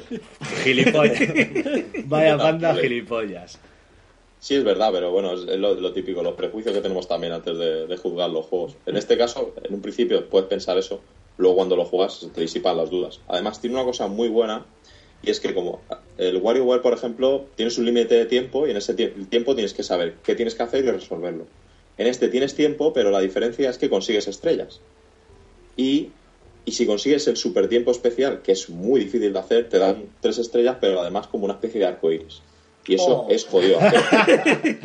es Y que es un arco iris merece la pena. ¿eh? joder Sí, sí, es muy chulo porque hay algunas que las, que las necesitas conseguir con trucos del juego. Por ejemplo, eh, y esto te sale en, en el Miiverse, el productor del juego, que te pone vídeos explicándote. En, en uno de los primeros niveles te piden en el Super Mario Bros. clásico que mates a 15 enemigos y tienes un tiempo límite. Tú lo haces perfecto y ves que es imposible llegar a la marca que ellos te dicen para conseguir el arco iris. Y al final el productor del juego te cuenta de que la consola técnicamente no era capaz de mostrar más de tres enemigos en pantalla. Ah, sí. Entonces hay un momento en que aparecen cuatro setas y tienes que esperar un momento a que salgan las dos primeras y luego ya matar una de ellas y luego vuelven a salir las otras tres y entonces consigues hacer el tiempo más rápido porque has matado a la última, al último Goomba que era el número 15 antes de seguir para adelante y perdiendo más tiempo. Y son de esos detalles que dices, ostras, ¿sabes? Conoces cosas del diseño del juego además. Una lagrimilla de emoción. Esto es una maravilla. Eh, didáctico y con arco iris. No se puede pedir más ya. Sí, eh, puede parecer a lo mejor el, el precio un poco caro y tal, pero yo creo que merece la, merece la pena. ¿eh? 10 euros, ¿no? Dime. 10 euros. Sí, sí, sí, pero está muy bien. Y bueno, el último, no me quiero extender mucho tampoco, ya hemos hablado de, él, que estoy jugando ahora, es el, el Bioshock, que ya lo jugué en su día cuando salió, pero por H por B lo dejé a medias el juego y ahora pues estoy intentando otra vez retomarlo, porque claro, todo el mundo está flipadísimo con, con la trilogía y me apetece pasarme los tres. Y bueno, llevo un poquito más avanzado de lo que había jugado en el otro primer Bioshock, pero sigue sin engancharme el juego. O sea, creo que creo que en este caso la dirección artística supera al, al- a, digamos a la a la parte jugable y divertida. El juego está bien, pero no me acaba de enganchar. No sé, tiene algo que, Me pasa que lo me mismo. cuesta me cuesta ponerme ponerme a jugarlo. Ahora, eso sí, las virtudes que tiene, pues son sobre todo el tema de, de- de la historia que te cuenta y la forma en que lo hace que realmente es volver un poco a lo, a lo que hacían los videojuegos de antes. Los videojuegos de antes no tenían ni tanta cinemática ni tanta apoyada, sino la historia estaba realmente metida dentro del propio videojuego. Y este recupera un poco esa esencia. Y entonces está muy bien, pero ya os digo, mm, no sé si Mitch a ti te pasó, pero está Yo, yo eh, sí que lo disfruté, el juego me gustó, pero luego me sorprendió que la gente igual lo ponía más de lo que yo pensaba. O sea, lo han endiosado y yo digo, me pareció muy bien, muy buen juego, pero no muy diferente o una cosa que digas, ¡buah! esto ha redefinido cómo se tienen que hacer los shooters, porque al final, sí, una aventura y tal así, pero es bastante shooter. O sea, el tema de los poderes que tiene es armas y tira para adelante. O sea, tampoco me pareció una cosa. Sí, yo creo que la gente se flipó mucho por la ambientación. La ambientación está muy bien. Por el mundo creado, ¿no? Está muy bien la historia, cómo te la van contando. eh, puedes, si vas recogiendo todas las cintas o los vinilos, o ya no me acuerdo lo que era, vas escuchando todas las partes de la historia y dices, hostia, está muy bien hilado todo, pero bueno, pues es lo que le pido a un juego, que tenga, sobre todo en shooters, que si juegas a un shooter a pasarte el modo historia, al final lo que te tiene que ofrecer es que la historia y la ambientación estén bien hechas, si no, ¿para qué lo quieres jugar? A mí me pasó lo mismo. Yo lo, no sé de quién es, alguien me lo dejó, lo tengo en casa. Mío, si, me estás, si te estás trasladando todos mis juegos a tu casa, macho.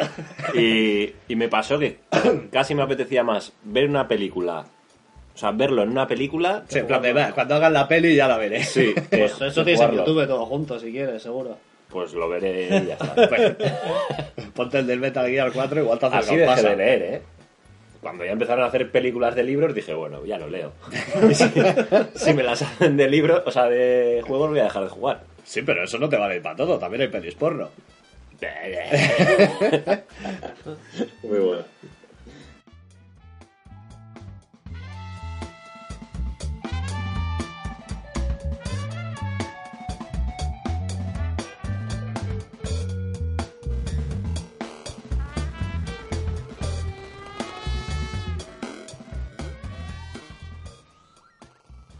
Bueno, pues vamos a dar por terminado el bloque de a qué estamos jugando. Oye, bastante de generación actual nos ha quedado la cosa, ¿eh? Pues Bueno, no Game Boy Advance, pero bueno.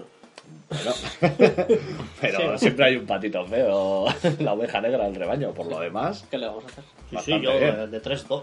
Mm, hasta, Estoy hasta. Napo, hasta Napo, que como no ha puesto nada en el guion, digo, este va a decir el Papa Pearl y se va a quedar... Tenía más, pero me las guardo para el siguiente. Por si acaso. Porque sabes que en todo este tiempo lo- no vas a jugar a nada nuevo. Pues eso, con esto damos por finalizado y vamos a pasar a el cambio de Sí. este primer podcast. Hombre, es un cambio solo para este. Por, Sí, por eso, por el tema central que tenemos. Pues para que no se queje la gente de ay, ay, ay, mira, nueva temporada y no cap... Toma, bobo. Pues nada, en esta ocasión cambiamos la canción del podcast por un, por un recopilatorio de anuncios de Mega Drive. eh, porque ya que se perdió la grabación del podcast especial que hicimos sobre la consola de Sega, pues eso, ponemos este recopilatorio a modo de, de mini homenaje. Así que nada, ahí va.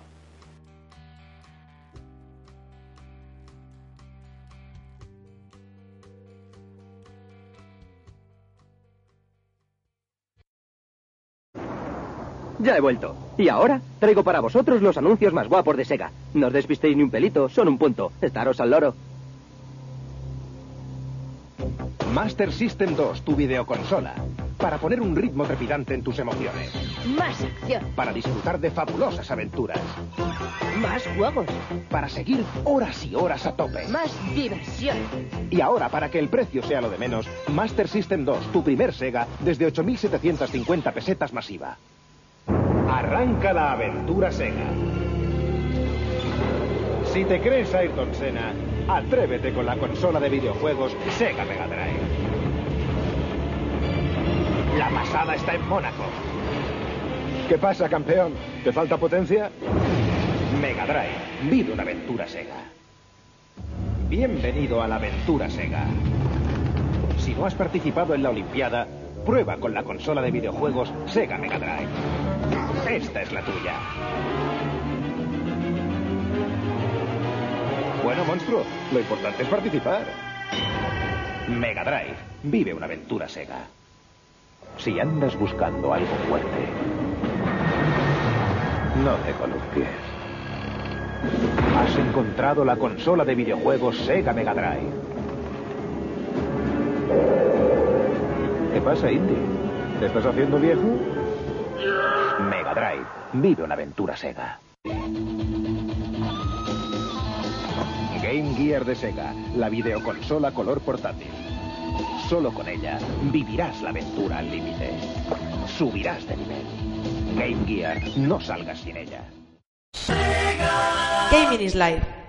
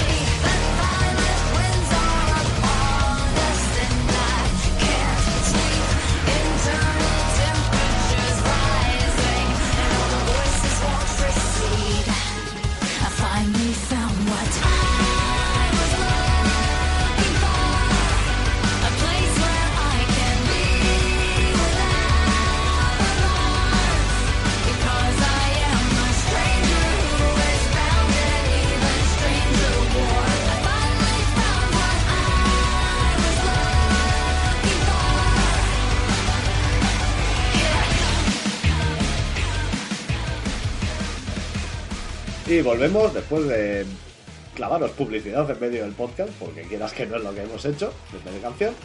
Vamos a pasar con la sección de este mes en la que queríamos hacer algo ligerito y para escuchar, así Sí, que no, que, que no tuviésemos que trabajar mucho. Eso es, que todavía estamos con las navidades un poco remolonas, algunos empiezan a currar y les viene la bajona. Sí, porque estamos un poco cansados ya de tanto curarnos los guiones, que nos los hemos curado mucho, pues hemos dicho, bueno, pues esta vez Vamos, vamos a quitarnos un poco de trabajo y tenemos a Dan, a Dan Brown escribiendo los guiones para el programa. Pues eso, hemos decidido que vamos a hacer una recopilación de temas que consideramos importantes, vamos a decirlo así, eh, de esta generación. Puede ser consola portátil, sobremesa, lo que queráis. Así que nada, eh, esperemos que os parezca bien esto Sí, sí, que no, hemos que- decidido hacer. Sino que Si le no- dan stop y punto. si no, ya si no, ya sabéis, tenemos un correo muy bonito al que nos podéis mandar sugerencias y ya las atenderemos. Es el correo más vacío de todo, de todo Hotmail. El otro, el- el otro día entré a Hotmail y vi una bola de paja, tío. Me salía en la bandeja de entrada. Rodando. Yo creo que nos lo van a cerrar por inactividad o algo. Hay que entrar, úsalo para Adulfriend Finder o algo me, así. mandaré, me mandaré correos o algo. Vale, la gente, la gente que os envía mail al programa, pues Damos trabajo a la gente. eh. Si no tenéis nada que hacer un domingo, lo absorbemos. Así que lo dicho, vamos a empezar. ¿Quién quiere ser el primero en deleitarnos los tímpanos con su selección? Venga, pues yo mismo he ido a lo fácil. He elegido uno de los temas de. He, he he pensado en. De esta generación, el- la música que más me, me ha impactado. Y sin duda fue la de, de Super Mario Galaxy. Eh, la habéis jugado todos. Y. Yo no. Tú no- ¿Cómo que no? Y hasta aquí el de siempre. Lo siento. El de siempre. Lo he jugado hasta yo. Ya pasaste. Que te lo tengo que dar, por cierto. No, juégalo. ¿Te lo has pasado? No tengo la Wii. Ah, no. No. ¿Te Ah, ya no. quitado ya? ¿Ya te lo han quitado? Oh, pues sí, Pero bueno, bien. Entonces sí. Sabes que tu emulador, o sea, tu ordenador sí te emula bien. Sí, ya, pero. pero el juego se lo Pero para eso no le hace falta el juego. Ah, bueno, ya, claro. No, pues que, que eso, el juego, a mí este juego la verdad es que me, me dejó flipado en todos los aspectos. El juego me pareció súper épico dentro de los juegos de Mario. Ese comienzo que tiene, eh, que es el, típico y es el clásico, el de siempre. Que cogen y van con los, con los barcos volando y secuestran a la princesa y tal. Pero con los gráficos con los que lo muestran, esos pedazos de barcos, se ven ahí como llegan justo a, al castillo y la música que tiene, porque la música es una pasada. La verdad es que, que me encantó. Y, está desde luego entre mis, entre mis Marios preferidos. Es, es una pasada de juego y la música también. Entonces, bueno, he elegido la que más me gusta, que era se llama el tema se llama Battle Rock. Y aquí va.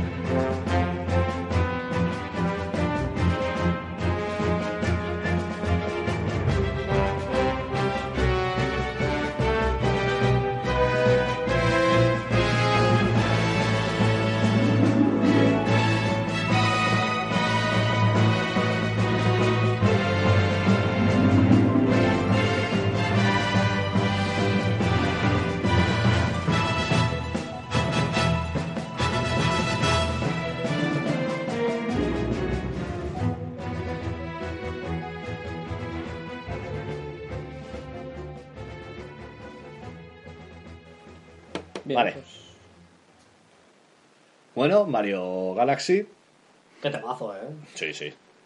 La verdad es que. ¿Por qué no me lo he pasado? Porque es un desgraciado. La verdad O sea, no tienes otro nombre. Mal, eh. Muy mal, tío. O sea, estás a tiempo, ¿eh? Tienes ahí la Wii. Hombre, ya, ya sé que te da tiempo. Pues ya está. Pero ya sabes que tengo un orden ya establecido de los juegos que voy a jugar. ¿Cuál? Eh, acabarme. Zelda. Luego Metal Gear Rising. Ese va a ser Ah, mi sí. momento pajote. ¿Ese es el último este que salió? Hack and Slash. Sí, que sale el De pequeño sí. y tal. Pues ese juego, 20 y pico gigas de juego. Y después quiero el Bayonetta. Para, para hacer un análisis. Una comparativa. Una comparativa exhaustiva sobre tipos de hack and slash. Y luego ya lo que Bueno, pero quieras. peor son los dos de Platinum. Tampoco. Mm. Sí, pero bueno, comentan que es mucho más Completo. profundo y Sí. completo el bayoneta, pues va a haber esas diferencias. Vale, pues podemos pasar a la siguiente canción. Canción que nuestro amigo Lapo considera algo para resaltar de esta generación. ¿Cuál es? A ver, no es que considere algo la canción. Vale, empieza si tienes Bueno, que vale, explicar para vale. salvarla. Eh, eh, el- ¿Por qué te tatuatis? ¿Quién Ay, yo? no. Ay, no más. No más. Pero he elegido esta canción porque me parece que yo vengo del audiovisual. Yo hago vídeos.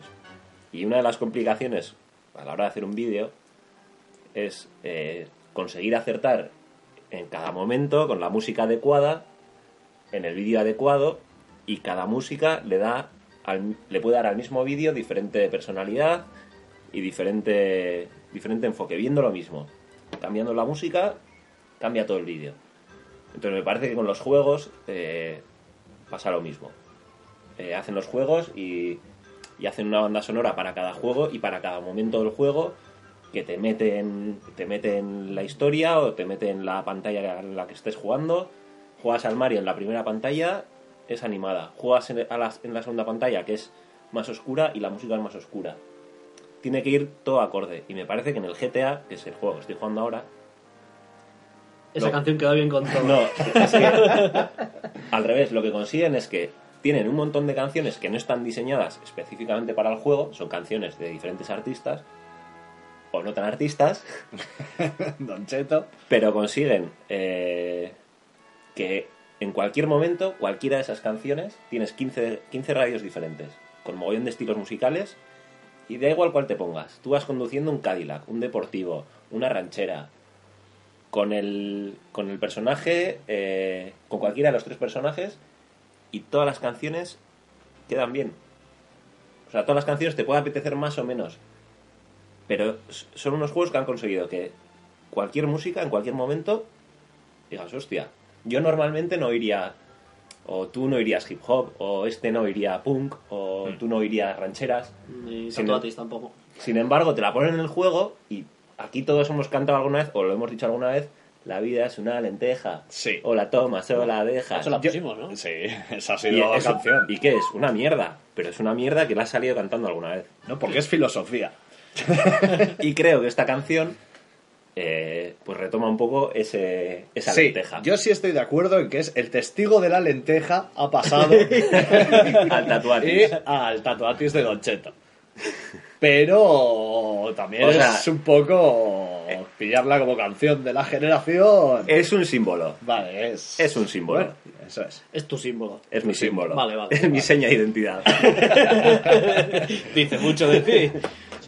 Así que bueno, para a modo de intro- de introspectiva, para que conozcáis a Lapo por dentro y cómo se le puede definir, os ponemos esta canción para que le conozcáis mejor.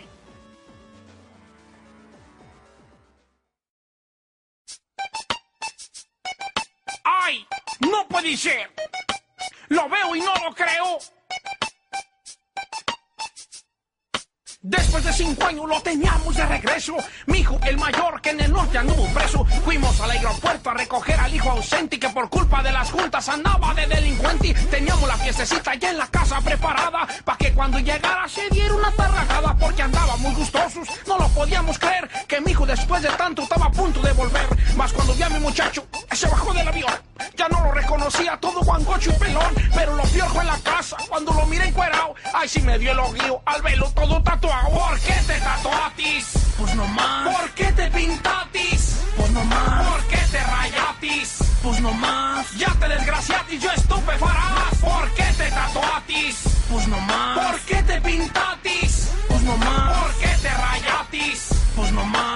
Te desgraciatis, yo estupefarás. En la parte de la nuca, una L y una A. Y abajo en el pescuezo, el nombre de su mamá. Tenía una cruz pintada en uno de sus brazos con el nombre de un amigo al que mataron a balazos. Luego trae otro tatuaje que son dos caras pintadas. Una de ellas está llorando, la otra puras carcajadas. En el otro brazo trae a color una bandera y una vieja con sombrero charro y la chichis de afuera. Anda todo bien pintado, desde el codo a la muñeca trae un carro, una muerte y un calendario azteca. En el pecho trae website que creo que es su barrio y también dos manos juntas que sostienen un rosario. Una letra china tiene y la cabeza de un dragón, unos dados y entre el umbri al sagrado corazón. En la panza trae escrita la palabra va tu loco, en la espalda mi apellido y una lágrima en el ojo. ¿Por qué te tatuatis? Pues no más. ¿Por qué te pintatis? Pues no más. ¿Por qué te rayatis? Pues no más. Ya te desgraciatis, yo estupefarás. ¿Por qué te tatuatis? Pues no más. ¿Por qué te pintatis? Pues no más. ¿Por qué te rayatis? Pues no más. Ya te desgraciatis, yo estupefarás. Ay, ay, ay. Por eso es que uno le dan las enfermedades, por esos sustos, esas penas que le hacen pasar a uno. Miren, mi muchacho me llegó más rayado que una padera ahí de, del este de Los Ángeles. Y es que tengo miedo que con esas garras y con tanto tatuaje me la vaya a confundir algún policía con un con un cholo. Le dije por qué se pinta y no contestó nada. Me dan ganas de bañarlo con pura agua oxigenada. Voy a remojarlo en cloro y a tallarlo con jabón. Miren nomás cuánta letra ya parece pizarrón. Ahí lo traen de boca en boca. Esa gente ni totera que anda más rayado que un baño de la central camionera. No hagas eso con tu cuerpo. A ver, dime tú que le hayas. ¿Tú crees que te ves muy bien andando lleno de rayas? Por más que quiero muchacho, yo no te puedo entender. Se me hace que te tatuatis hasta allá en el obeder. ¿Por qué te tatuatis? Pues no más. ¿Por qué te pintatis? No más. ¿Por qué te rayatis? Pues no más. Ya te desgraciatis, yo estupefarás. ¿Por qué te tatuatis? Pues no más. ¿Por qué te pintatis? Pues no más. ¿Por qué te rayatis? Pues no más. Ya te desgraciatis, yo estupefarás.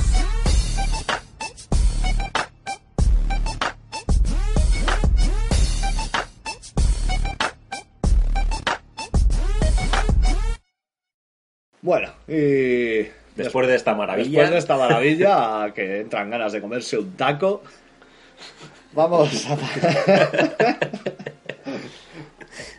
¿Qué tío? Es muy mala, ¿eh? Pero es buena. O sea, es mala, pero es. Hace gracia. O sea, Es tan mala que es buena. lo que has contado me ha parecido muy interesante, pero no me, lo, no me ha convencido nada. Pero es que él viene del audiovisual. Ya, es que yo claro, vengo, tío, Yo, yo- vengo de, yo vengo de Amara. Es el- Está el, el 27, es Alza hinchado ronda audiovisual. y ahí vas. No, no me da, no me da. Yo no, no llego a ese nivel. Vale, eh, siguiente canción. Eh, Ayelar, Vamos para allá. Eh, bueno, yo, yo un poco, como, como comentaba Lapo, al final eh, es un poco el conjunto en sí, ¿no? De, un juego que te marca y, luego también pues la música ayuda, ayuda a eso. Y yo quería destacar eh, uno de los juegos que más me han marcado la generación anterior, que, fue Dead Space. Eh, y Dead Space, la música que tiene es, muy importante porque consigue transmitir todavía más la sensación esa de, miedo que, que da el juego. Que verdaderamente, si lo habéis podido jugar, yo es un juego que he pasado miedo de verdad. yo O me sea, lo he de- pasado y también. Algunos momentos de pegar bote. recuerdo los momentos de volver a mi habitación, desde el comedor al pasillo, que son tres míseros metros, y era como el momento más jodido del día, pero con diferencia, ¿sabes? Encendiendo todas las luces y ojalá tuviera el, el chisme ese que tenía el protagonista de Dead Space en la mano, macho. Cuando salió, cuando salió ese juego, Iberdrola se alegró. O sea, porque tenía las luces todo el día encendidas. Una factura de luz que me cagaba. Vamos, no, no, ese, ese juego es que es la hostia. Y Lo tengo, ¿eh? Pero Tú- jugar. Estás todo el día quejándote, vas, o sea, desde que te despiertas estás farfullando lo mismo. Joder, ¿por qué? Yo quiero un survival horror clásico, tal, no sé qué, odio este mundo en el que vivo. Ya lo tienes, tienes Dead Space, lo tienes el juego en casa y aún así dices que no te llama. A ver, que yo lo he jugado, pero me ha parecido que, que es demasiado de acción.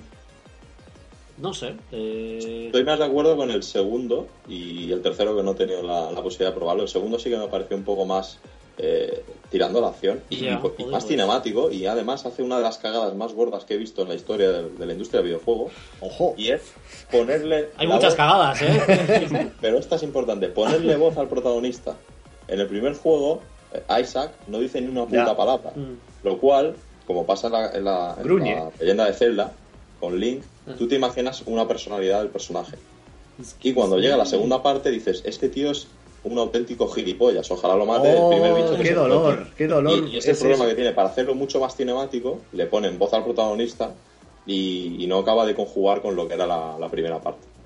Y el primer juego es que me parece un juego tan redondo en conjunto, primero por historia, Bueno, porque la que historia que hay detrás de ese juego es que es alucinante, porque hay un tema de religión, de cómo la gente se mueve por, por, por esa fe que tiene, eh, cuando realmente es un tema alienígena que está por detrás, me parece alucinante. Y luego eso realmente, el miedo que te hace pasar el juego de decir, es que no quiero, no quiero avanzar porque aunque tenga, esté equipado con todo lo posible del, del universo, sé que me pueden matar en, en cualquier esquina. Y el Y es una de las cosas que consigue el juego.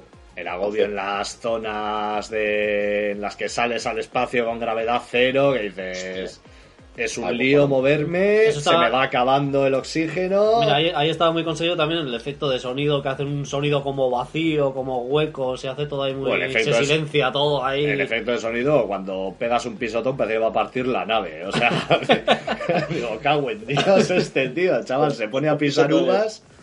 A los enemigos que han matado es que tienes que pisarlo para decir que no se levante esto más, por Dios, porque lo que me ha hecho sufrir. No, no, pero es que también como pisa el tío, o sea, es una potencia. No sé, lo, lo volverá a jugar con cascos, a ver. Eh, y bueno, quería, quería destacar dos temas, ¿no? El, el tema que, que he elegido es el del el tema principal del Dead Space, que a lo mejor no es una melodía que vaya a pasar a la historia, pero lo que digo, que, que creo que ambienta muy bien el juego. Y luego hay una que me gusta mucho, que es una, es una canción clásica de, eh, no sé si americano o inglesa, que es la de Twinkle Twinkle, la de la estrellita. Hmm. Y sale en una zona muy específica del juego y es una versión alucinante, porque realmente es que eh, recoge esa esencia del juego de, de acojone. Es la que ponen en la intro, ¿no?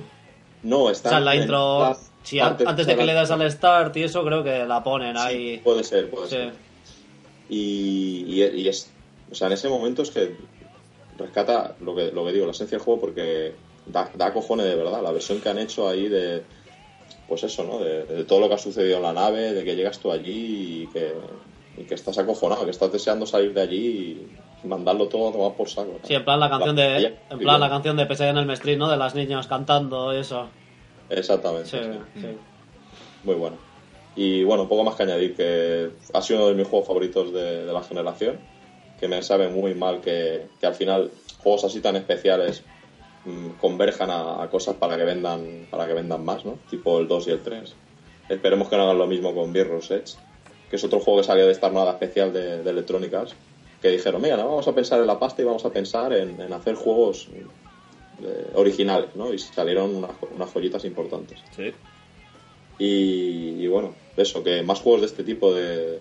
A mí al menos me encantan, este tipo survival horror, no, no Resident Evil y cosas de estas modernas que no, que no son survival horror. Y, y bueno, poco más. A ver qué nos trae también Shinji Mikami. Eso. Miedo me da. bueno, a ver si me da miedo. Ojalá. Sí. Pues vamos a poner el tema.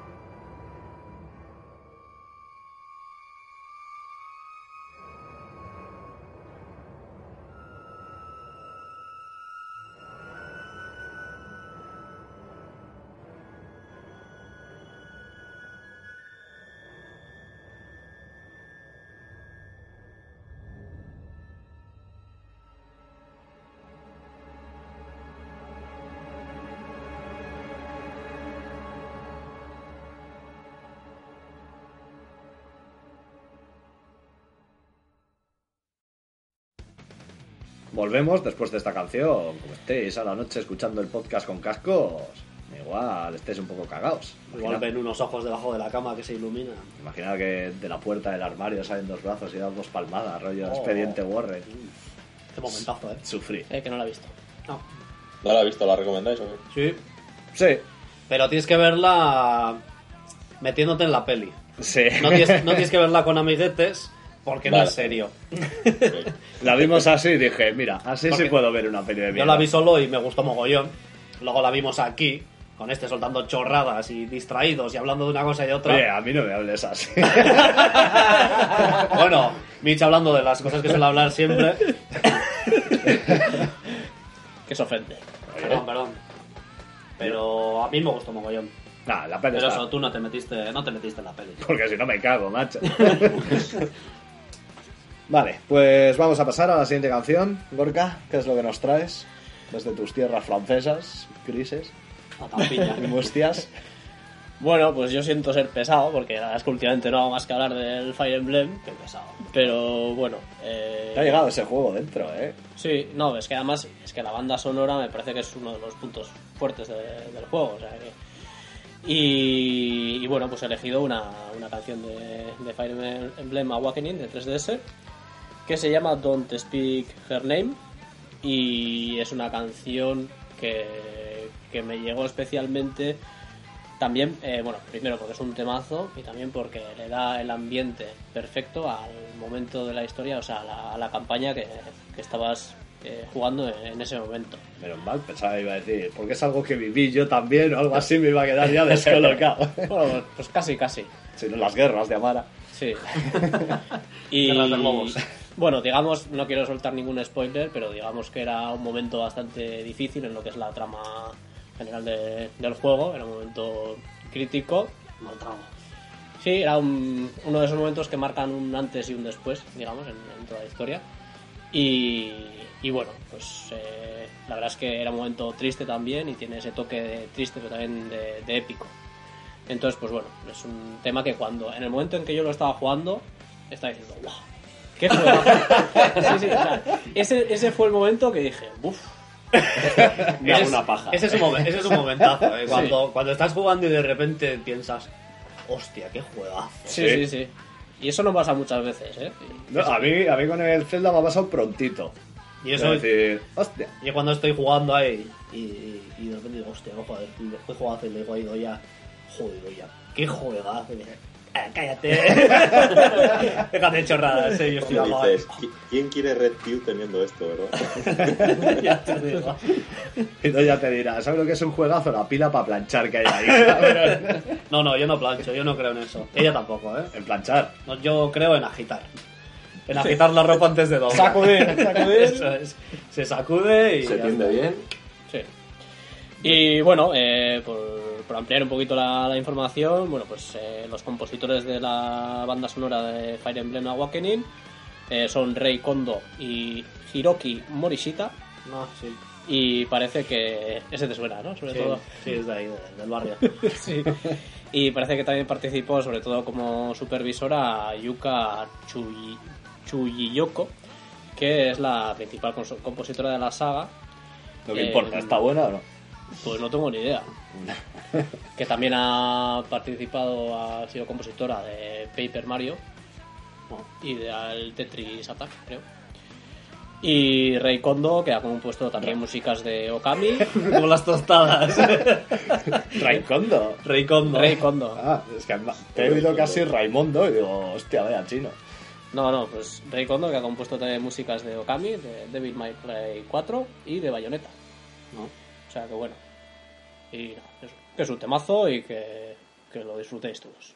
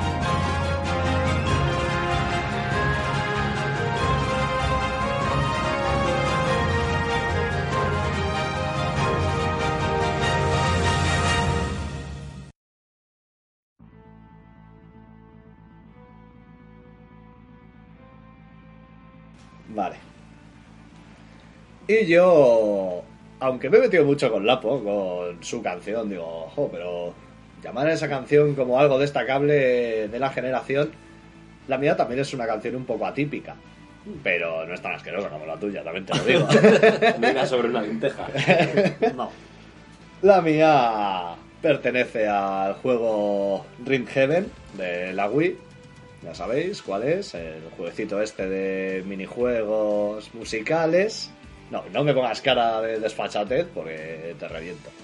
¿Qué, Eh, qué sí. tienes que decir? Nada, que nada. Bueno, bueno. Así me gusta calladito.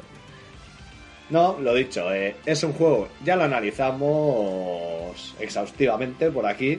Harker es de la opinión de que prefiere la versión para DS de largo. A mí me gustó mucho. No, están los dos muy bien.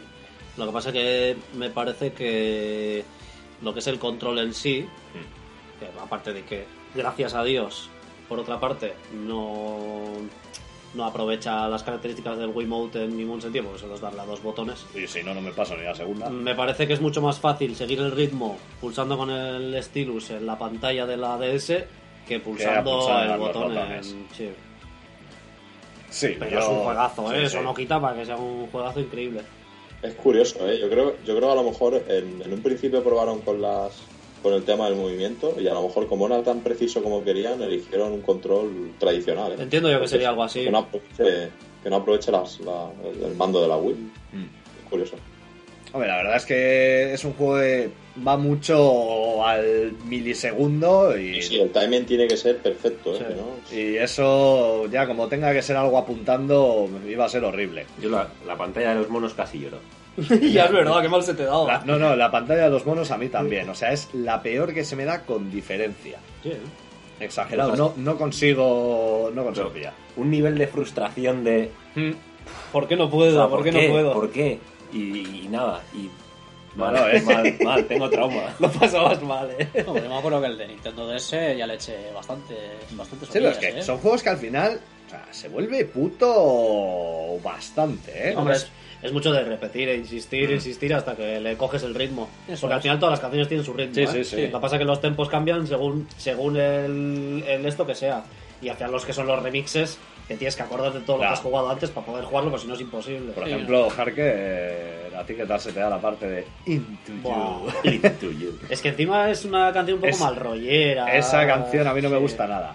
Pero sin embargo, la que sí que me gusta mucho, ¿eh? Como hilo, ¿eh? Muy bien. Vamos. Eres como Joaquín Prat. Joder.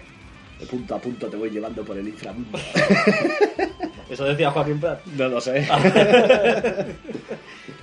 pues la canción que os traigo es la de. No sé muy bien el título porque viene como Karate Man Lonely. No sé si el que la canta es Karate Man, que me parece muy apropiado teniendo en cuenta la prueba, o es Lonely. La Loli. La Loli. Pero bueno, en definitiva es la, la canción de la prueba en la que tienes pues a un karateca y tienes que romper macetas, bidones y bombillas. Bombillas. Sí. Pues eso, tema animadito y que a mí cuando llegó dije, esta canción es la hostia. Está guay porque mientras estás pasándote el nivel, estás siguiendo con los botones el ritmo y es como que Sí. te metes ahí en... Es, como, es como que la toco yo. Digo, ta, ta, ta, ta. Así que nada, vamos a ponerla y esperamos que disfrutéis.